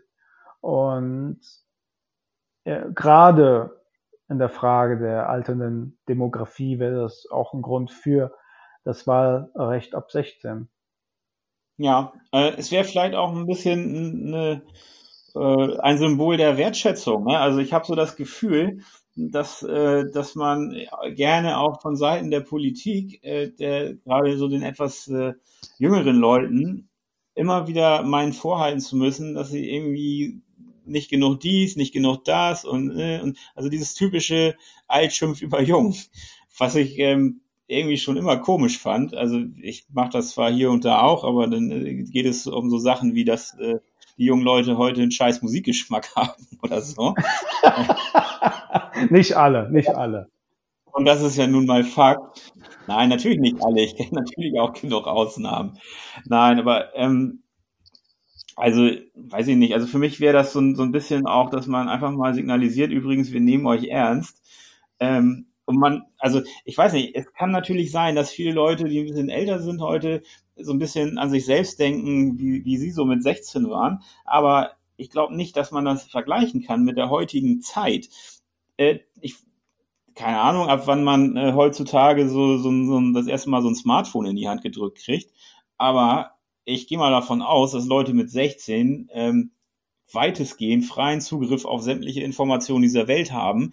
Äh, und ich gehe auch davon aus, dass wenn sie ein gewisses Grundinteresse mitbringen, sie davon auch Gebrauch machen. Also ich verstehe gar nicht, wo das Problem liegt, ehrlich gesagt. Ja, du hast mich überzeugt und ich hätte wohl jetzt im Nachhinein einfach das zustimmen sollen. ja gut, das ist äh, erfreulich, dass ich dich überzeugen konnte. Ja, wir, es ist doch okay. schon mal, den ersten zu überzeugen ist auch schon mal wichtig. Ja, ähm, okay, ja, das war jetzt die letzte These. Äh, wie ging denn deine, was hat der Wahlomat dir denn so für eine Wahlempfehlung gegeben? Ähm, ein Moment. Oh, jetzt ist weg. Aber es war ohne Gewichtung. Ich habe nicht mehr die genaue Zahl im Kopf knapp über 70 Prozent ohne Gewichtung. Ja. Als erste. FDP. Ja. Ja, war bei mir so ähnlich. Also es kam auch wenig überraschend FDP als ähm, Spitzenreiter raus, wobei ich sagen muss, dass das vielleicht, also insbesondere bei so einem Europawahlprogramm durchaus auch hätte anders ausgehen können. Ja. Als zweite Partei war bei mir die Partei der Humanisten, die sehr, eine sehr säkuläre und wissenschafts- freundliche Partei ist. Kleinstpartei, ja. um ehrlich zu sein. Ja, die finde ich auch äh, spannend. Die haben, die haben auch, ich glaube, die waren das hier mit, die hatten einen ziemlich coolen Werbespot. Äh, wo sie einfach auch mal so diese ganzen menschlichen Errungenschaften so ein bisschen, auch sehr pathetisch, aber fand ich eigentlich ganz cool, äh, so, so Raumfahrt und Technik und alles Mögliche da so ähm, thematisiert haben, sagen, wie, wie, wie toll das auch eigentlich ist, äh, was mhm. Menschen so alles können. Das äh, ist eigentlich so eine Haltung, die ich ganz cool finde, wovon äh, die FDP gerne auch noch ein bisschen mehr übernehmen könnte. Die äh, Werbespots der FDP jetzt zur Europawahl sind, geht so, finde ich. Also da wäre mehr gegangen. Ja, genau. Also bei mir war es ähnlich, war auch irgendwie so um, um äh, 70 Prozent rum ohne Gewichtung. Mit war ich dann bei 75 und ja, war auch klare Empfehlung für FDP. Ähm, ich möchte aber an der Stelle nochmal sagen, also nur weil Valomat sagt, die oder Partei ist hier oben, äh, davon alleine würde ich meine äh, Wahlentscheidung am Ende wirklich nicht abhängig machen, sondern man muss sich immer angucken, was für Leute wandern denn da am Ende ins Parlament. Ähm, denn es ist ja so, also Papier ist immer sehr geduldig. Das gilt insbesondere auch für Wahlprogramme. Ähm, ich schätze mal, das muss auch so sein, weil das Problem wirklich ist, dass man niemals fünf Jahre in die Zukunft gucken kann, welche Themen denn ganz groß sind. Wir erinnern uns vielleicht noch an die großen Debatten zum Thema Uploadfilter mit diesen riesen Demos. In Hamburg habe ich auch mitgemacht. Ähm, ja, das ist ein Thema, das hat vor fünf Jahren bei der letzten Europawahl überhaupt keine Rolle gespielt. Es wäre, es würde mich überraschen, ich weiß es ehrlich gesagt nicht äh, hundertprozentig, es würde mich überraschen, wenn über das Thema in irgendeinem Programm damals schon irgendwas Konkretes gestanden hätte. Das ist einfach, äh, also bestimmte Leute haben das sicherlich von Anfang an vorangetrieben, aber es ist einfach nicht absehbar gewesen, dass das so ein Riesenthema kurz vor dieser Wahl werden würde. Ähm, sonst hätte man da sich vielleicht auch damals schon in irgendeiner Weise positioniert. Eurokrise war so ähnlich, Flüchtlingskrise ist so ähnlich. Es gibt immer so Themen, die grätschen einem da so ein bisschen rein. Absolut. Ähm, und, und, dann kommt es eben darauf an, wie gut sind eigentlich die Leute, die wir da so entsenden. Und deswegen kann ich eigentlich nur sagen, lieber nochmal den einen oder anderen äh, Kandidaten angucken wenn man eine gewisse Wahlpräferenz hat, vielleicht auch nicht nur den Spitzenkandidaten, sondern wer da noch so antritt, denn die landen ja nicht alleine da drin. Ne? Also immer ein bisschen gucken, dass man sich da das ganze Bild macht. Ja, nochmal zu Upload-Filtern, wo wahrscheinlich viele jüngere Leute darauf achten werden, ist, ähm, ich kann mir vorstellen, dass einige sich damit befasst haben, welche Parteien jetzt für die Upload-Filter waren und welche gegen. Und dafür waren ja dann letztlich SPD, Union und die Grünen. Ich glaube, soweit dagegen waren äh, die FDP und die Linke. Und das könnte vielleicht bei der jüngeren Wählerkohorte schon Einfluss haben, weil die dann doch sehr verärgert waren über diese zukunftsfeindliche Copyright Directive, was sie ja eigentlich ist. Ja. Und ähm, ja, aber was ich auch noch sagen muss, generell zum Valomat ist, dass man kritische Distanz wahren sollte. Es ist nur eine sehr grobe Orientierung. Ich weiß, dass es natürlich viel Zeit kostet, sich mit Wahlprogrammen zu befassen. Diese sind ja letztlich auch eher Wunschzettel, wie du auch schön gesagt hast, die äh, gewisse Themen kommen halt zu gewissen Zeiten, sind halt wichtiger. Ne? Ich meine, äh, bei der letzten Europawahl war halt die Euro-Krise ein wichtiges Thema. Immer noch. Und ja, diesmal sind es andere Themen, aber das verändert sich ja auch. Was, was ich allgemein schade finde, es gibt ein paar Fragen, die hätte man rauslassen sollen, ein paar hätte man mit reinnehmen sollen über Handelspolitik, weil das ist einer der der Grundkompetenzen der EU, Handelspolitik. Ja, und ja. also der Wahlomat ist natürlich äh, nicht perfekt, was klar ist, aber ein paar Fragen sind, haben jetzt nicht so eine Priorität, da gibt's Wichtigeres. Da hätte man sich auch auf die teilweise mehr noch auf die Grundkompetenzen der EU konzentrieren sollen. Aber gut, äh, es ist wie es ist. Ist nur ein Hinweis meinerseits. Ja, ich denke, es ist auch immer nicht so ganz einfach. Ich weiß nicht, wie viele Parteien jetzt alleine in Deutschland antreten. Ähm, aber es sind auf jeden Fall immer diese 38 Thesen, also nicht diese, aber es sind immer 38 Stück, meine ich, egal bei welcher Wahl. Ähm, und wenn man daraus jetzt, also das, das müssen ja immer so Themen sein, die irgendwie überall so ein bisschen eine Rolle spielen oder zumindest bei den meisten Parteien. Also ich glaube, es ist auch nicht so ganz einfach, da dann immer so Thesen zu finden, die so ein bisschen das Gesamtbild, das die Parteien da so abgeben, repräsentieren. Also insofern, ich habe da schon Verständnis für, wenn das manchmal so ein bisschen eigenartige Thesen sind. Das liegt dann letztendlich daran, dass bestimmte Parteien die letztendlich mal irgendwo so auf den Weg gebracht haben. Ne? Ja. Ja, man okay. sollte darauf hinweisen, äh, dass man schon genau darauf achten soll, wer sich jetzt versucht, einen schlanken Fuß zu machen, der eigentlich für Artikel 13 bzw. 17 gestimmt hat und das jetzt vielleicht unter den Teppich kehren will. Und ja, kann ich nur empfehlen, da kritisch drauf zu blicken. Wer es nicht unter den Teppich kehren möchte, ist übrigens die CDU. Also ich habe jetzt ähm, neulich war, also war jetzt diese Woche war ja Republika und da ja. ist äh, Axel Voss gewesen und hat sich da einfach mal mit Markus Beckedahl unterhalten öffentlich. Ähm, war ja, teilweise ein bisschen klamaukig fand ich, aber auf jeden Fall ähm, steht er zu seiner, äh, zu seiner Arbeit dort und ähm, hält das auch nach wie vor für eine gute Sache. Äh, immerhin, also finde ich immerhin schon äh, recht mutig, gerade so im Europawahlkampf, dass er das so offen ja, weitertreibt. Ähm, Würde ich sagen, ziehe ich auch mal einen Hut vor, weil, weil er nun wirklich äh, so, so eine richtige Hassfigur geworden ist. Ähm, naja, könnte er ja auch sagen, ja, vielleicht backe ich jetzt mal kleinere Brötchen, aber nee, nee, er steht dazu. Hm, ist irgendwo, finde ich, ist nicht ganz unsympathisch für einen Politiker, dass er das so macht, aber inhaltlich, ja, sehe ich es einfach komplett anders und halte es wirklich auch für, für Blödsinn, was da passiert ist. Gut, aber ja, wie gesagt, Uploadfilter haben wir auch interessanterweise in diesem Wahlomat überhaupt keine Rolle gespielt ja, vor fünf Jahren. Was sehr schade ist. Ja, eigentlich ja. Aber gut, andererseits ist es ja auch durch. Also es ja. gibt da auf Ebene erstmal nichts mehr, was man da machen könnte. Ähm, insofern, ja, es wäre auch irgendwie ein bisschen merkwürdig, ne? Ja. Okay, ich würde sagen, wir haben jetzt äh, wirklich den Valomat zu Genüge äh, malträtiert und ähm, durchdiskutiert. Das eine oder andere Thema, worum es da ging, können wir ja vielleicht in der einen oder anderen Weise vielleicht in der Zukunft nochmal vertiefen. Haben wir ja gemerkt, da gibt es doch äh, vieles noch, wo äh, uns noch wesentlich mehr zu einfallen würde. Ähm, ja, aber fürs Erste soll das, das erstmal gewesen sein. Und äh, ja, das war erstmal jetzt äh, unser äh, Thema zum Themen-Tinder zur Europawahl. Und ja, wenn euch das gefallen hat, dann freuen wir uns über fünf Sterne bei iTunes, Kommentare, Feedbacks. Äh, gerne nochmal auf unserer Seite fdpodcast.de gucken und uns da vielleicht auch mal ein bisschen die äh, Meinung geigen oder auch wenn ihr einfach komplett anderer Meinung wart bei dem einen oder anderen Thema, ähm, schreibt uns das gerne. Wir könnten das eventuell dann auch, äh, je nachdem, ähm, wie, wir, wie wir jetzt weitermachen, aber wenn wir ganz viel Feedback kriegen, werden wir auf jeden Fall dieses ähm, wahrscheinlich in der nächsten Episode ein bisschen näher äh, behandeln.